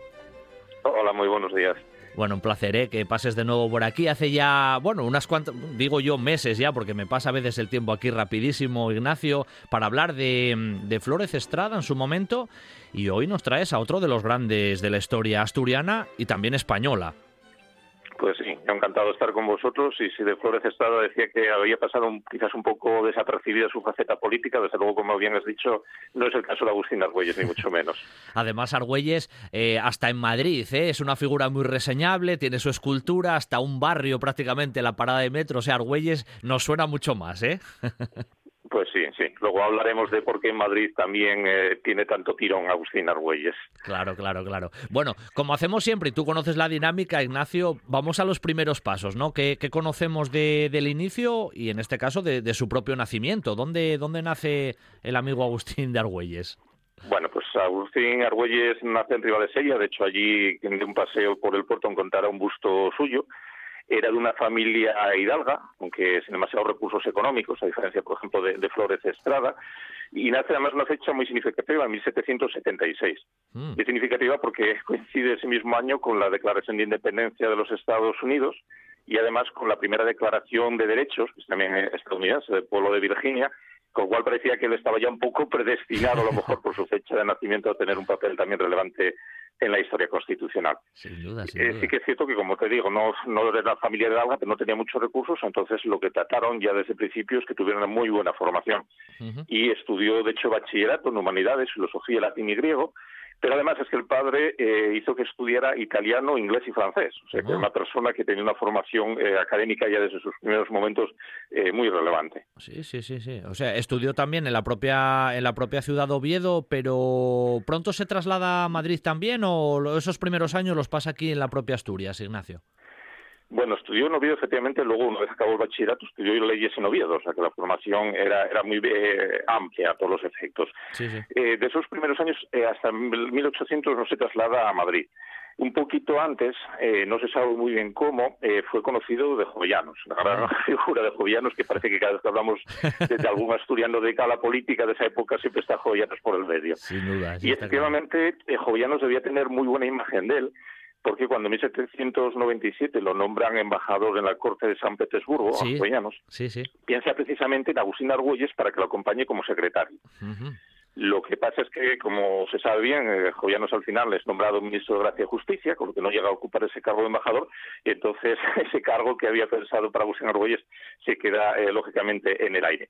Pero eh, fíjate los contactos que tiene Agustín Argüelles, que en 1800 va a Madrid y desconoce allí a Leandro Fernández de Moratín. Y ah. este logra que tenga un puesto de, en la corte, en, el ministerio de, de, Godoy. Sí, sí, pero bueno, ya, ya, debía, ya debía destacar en ese sentido, Ignacio, porque si Ya le vio buenas maneras y ya se metió en el círculo de Moratín, de esa parte de la ilustración en la propia ciudad madrileña, algo le verían ya, ¿no?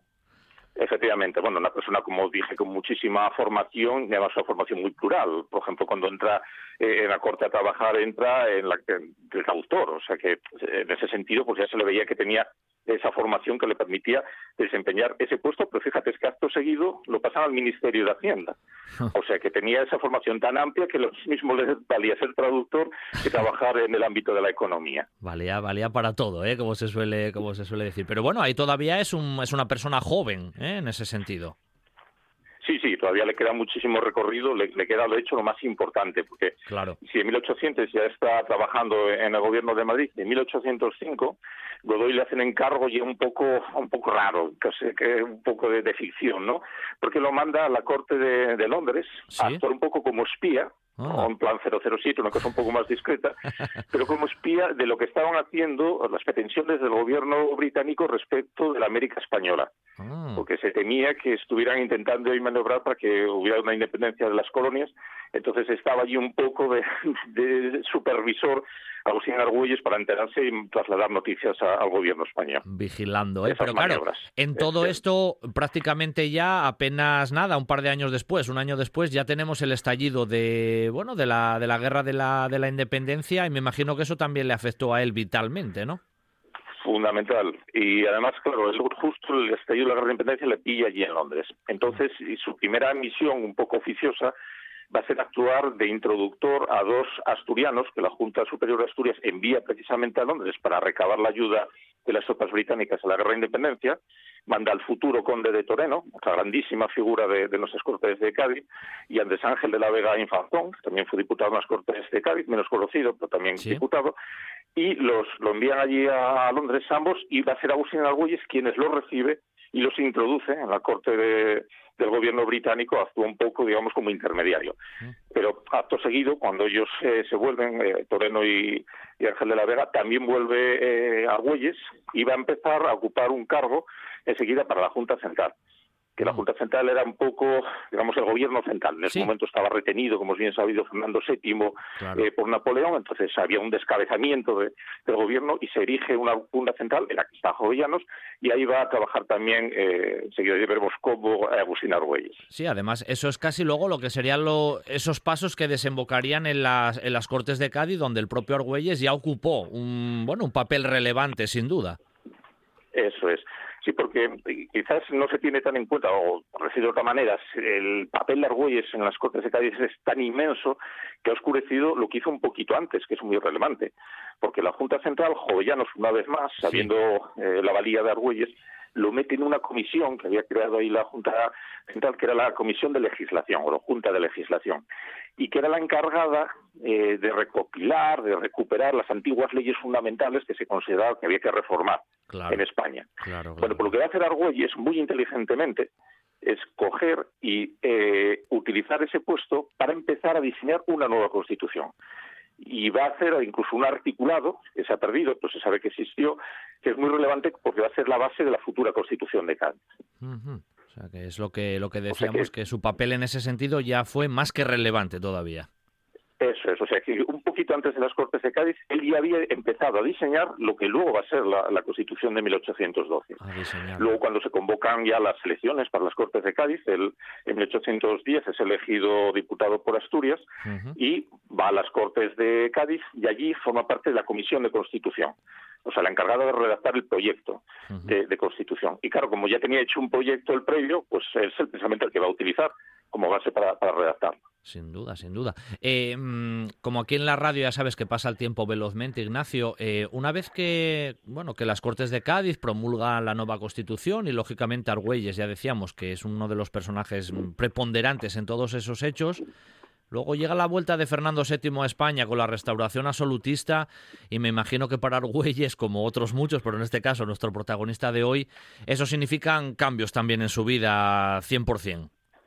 Claro, Fernando VII es uno de los personajes eh, más significativos que tiene entre cejas y cejas Argüelles.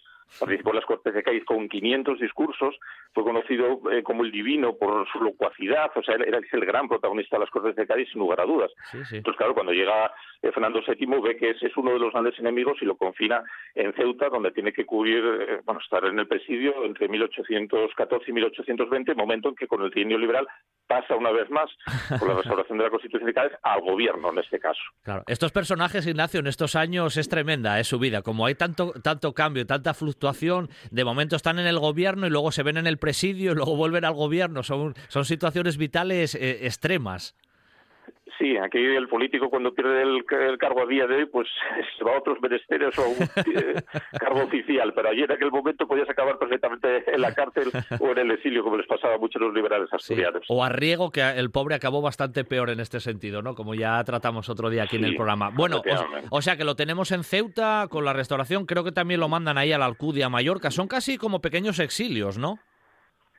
Sí, lo que pasa es que la desventaja de esos exilios, a diferencia, por ejemplo, del conde Toreno, que logró marcharse a Francia y ahí estuvo en contacto con la intelectualidad francesa, estos minecilios dentro de España no te permitían ninguna formación, estabas ahí recluido y punto. Y eso se nota porque en el trienio Agustín Argüelles no ha cambiado demasiado su manera de pensar, no se ha podido formar, a diferencia de lo que sucede con otros liberales asturianos que sí pudieron ir a Inglaterra o a Francia, donde entraron como en contacto con, clases políticas relevantes de aquellos países. Claro, claro, claro. En 1820, pues Agustín Argüelles sigue siendo un poco el mismo de, las Cortes de Cádiz, aunque bueno, tiene eh, algún papel eh, relevante, como parte del llamado gobierno de los presidiarios, tú fíjate, se llamaba así porque fue el primer gobierno del trienio y estaba integrado por personas que había estado en el encierro por Fernando VII en 1814. Claro, claro. Oye, y con la caída otra vez del gobierno liberal en el 23, tras el trienio, ¿qué le pasa a Argüelles? ¿Este, ¿Se tiene que volver a exiliar otra vez? Sí, ahí eso, es un exilio de verdad. Ahí se marcha a Londres y va a ser bibliotecario de Lord Holland una figura importantísima, amigo de, de, Jovellanos, también, que fue vital en el primer liberalismo español.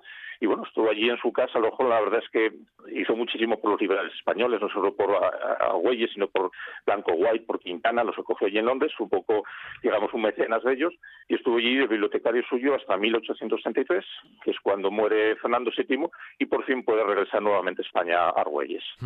En el 34, más o menos, ahí cuando lo tenemos otra vez en España, más o menos, ¿qué, qué paso sigue? ¿Qué, qué cargo se sigue ocupando, ¿no? Hasta un poco lo que fue ya al final de, su vida, Ignacio. Bueno, pues ahí pasa una vez más a ser eh, diputado en las Cortes del 34 tiene un papel relativamente relevante apoyando a, las reformas, digamos, que se querían más avanzadas del Estatuto Real del 34 y luego en el 37 se aprueba una nueva constitución y una vez más Agustín Argüelles va a ser uno de los artífices de esa nueva constitución. O sea que digamos que participó en dos de las constituciones más importantes de España, que fue la de 1812 y la de 1837. Lo tenemos ahí en dos, en dos de las constituciones fundamentales, al menos en los inicios del constitucionalismo, y Argüelles es, mm, digamos, protagonista en, en las dos. Es diputado también incluso por, por Asturias, ¿no? Efectivamente, sí, nuevamente diputado por Asturias y luego, eh, después del motín de la Granja, y concretamente más adelante, en 1841, pasa a ser no solo presidente de las Cortes, sino que además pasa a ser tutor de la futura Isabel II. ¿Eh? Entonces, lo que pasa es un cargo que nada más ocupa un año. Pero bueno, por lo menos tuvo también ese papel eh, de cara a la monarquía. Y luego, en 1844 ya, ya fallece. Y bueno, decíamos antes la importancia que tiene Madrid bueno, aparte de haber estado residiendo tanto tiempo en Madrid por sus cargos políticos, el hecho de haber sido una figura tan importante hizo que en su funeral fuera prácticamente considerado como un funeral de Estado. De hecho, participaron 50.000 personas. Madre mía. Sí, te iba a preguntar justo eso, que, que si en su muerte se le había recordado o, había, lo habían dejado un poco ahí en el ostracismo, pero bueno, en ese sentido veo que, que sí que tuvo un funeral, pero, pero vamos, como se suele decir, a lo grande. Eso es. Y es raro en este país, ¿eh? Que eso por eso, por eso. un poco en cualquier sitio del cementerio y no fue el caso suyo, que bueno, se le reconoció al final eh, todo lo que había hecho, desde luego, por la entrada del liberalismo y del constitucionalismo en España. Oye, ¿cuándo se le puso, conoces el dato de por qué o por qué el Ayuntamiento de Madrid decidió nombrar eh, uno de los barrios con su nombre? ¿Eso ocurrió muy de inmediato después de su muerte o cómo fue un poco esa situación? Pues si tengo lo no, no sabría decirte, porque calles Agustín Argüelles yo creo que en todas las localidades eh, importantes de España las hay, o sea que no sabría decirte en Madrid cuándo fue el, momento, pero bueno, supongo que todavía habría que esperar un poco porque eh, una cosa es el pueblo que te tenga un conocimiento y otra cosa es que lo hagan las instituciones. Sí, sí, sí, sí. Em, en el papel como preceptor de, de, Isabel II dijiste que al final estuvo poco tiempo, no sé si le daría tiempo, nunca mejor dicho, a dejar cierta huella ¿no? en, la, en la figura de la futura reina. Algo sí Nada, no, eh, nada, porque al final Isabel II estaba en otra línea totalmente distinta, que fue la que acabó con ella en el exilio, ¿no? O sea que fue un poco también, digamos, una compensación por las guerras carlistas, claro. de manera que interesaba que la reina estuviera al lado de los liberales, y también era un, tenía un carácter simbólico, una gran figura liberal actuara como tutora de, la reina. Pero más allá de eso, bueno, ya sabemos cómo acabó Isabel II cuando tuvo que sustituirlo por Amadeo I de, de Saboya y luego más adelante, eh, pues incluso cuando se instaló la Primera República, ya durante una temporada cansamos de, monarcas en España. Eh, una pregunta, Ignacio, desde el punto de vista así personal de la figura de Argüelles, con todas estas vidas tan apasionantes, eh, bueno, y con estas circunstancias vitales que vivieron, eh, Argüelles llegó a casarse, tuvo descendencia, esa parte más personal, ¿conocemos algo de ella? Sí, nada, ninguna de las dos cosas. O sea, no se casó, tampoco tuvo descendencia. que no tenían tiempo. Pues, no, tenían tiempo. Estaba efectivamente dedicado cuerpo y, alma a la política. Sí me gustaría destacar, por ejemplo, que las Cortes de Cádiz, que mencioné que, que hizo 500 discursos, fue el único liberal metropolitano porque también luego hubo un liberal, pero eh, americano, que hizo un discurso para la abolición de la esclavitud. Eh, Algo que en, en, aquel momento, bueno, pues realmente era, era relevante no tanto de la abolición de la esclavitud, por decir verdad, como de la supresión del tráfico de esclavos. Mm. De que los esclavos que ya lo son, pues que no nos queda más remedio que mantenerlos, claro, veía que en aquel momento suprimir la esclavitud iba a tener eh, a ser tan contestado que no podía tomarse una medida tan importante, pero por lo menos que no continúe el tráfico de esclavos en el futuro. Y decía, con esto a lo, mejor, a lo mejor lo que logramos es que los esclavos que ya lo son sean mejor tratados por sus amos y que llegue un momento incluso que lleguen a liberarlos. Sí, sí, yo creo que ese dato era más que reseñable y sí que era necesario mencionarlo, ¿no? Esos intentos, de, al menos de la abolición de ese tráfico, de esa esclavitud, incluso la oposición al tormento en el tema judicial que ya el mismo nos había tratado en su momento. Bueno, eh, Ignacio, eh, ¿qué decirte? Que muchas gracias por traernos una vez más en esta sección de calle a calle pues la inmensa figura, en este caso del divino, ¿no? Que es como casi como le quedó apodado por esa, por esa oratoria que tú nos mencionabas también allí en, en Cádiz. Y la gran figura de, de, Agustín Dargüelles, que sí que tiene muchas calles por ahí repartidas, no solo en Asturias, en poblaciones de Asturias, sino en otros lugares de, de toda España. Así que, como siempre, un pues placer escucharte. como siempre, un placer escucharte y recordar que en Asturias tuvimos ahí una cantera de, de personajes que a veces no nos damos ni cuenta ni los ponemos en valor. Y uno de ellos, sin duda, es Argüelles, Ignacio. Eso, eso es más, que, más que evidente. Un abrazo muy fuerte ¿eh? gracias. Venga, gracias a vosotros. Un abrazo. Hasta, la próxima.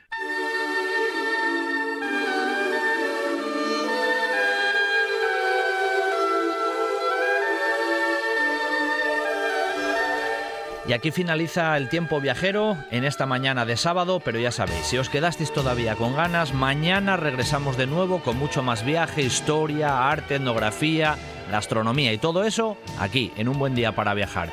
En los mandos técnicos, Juan Saiz Pendas, también Quique Reigada, pero mañana regresamos de nuevo siempre en un buen día para viajar. Hasta mañana.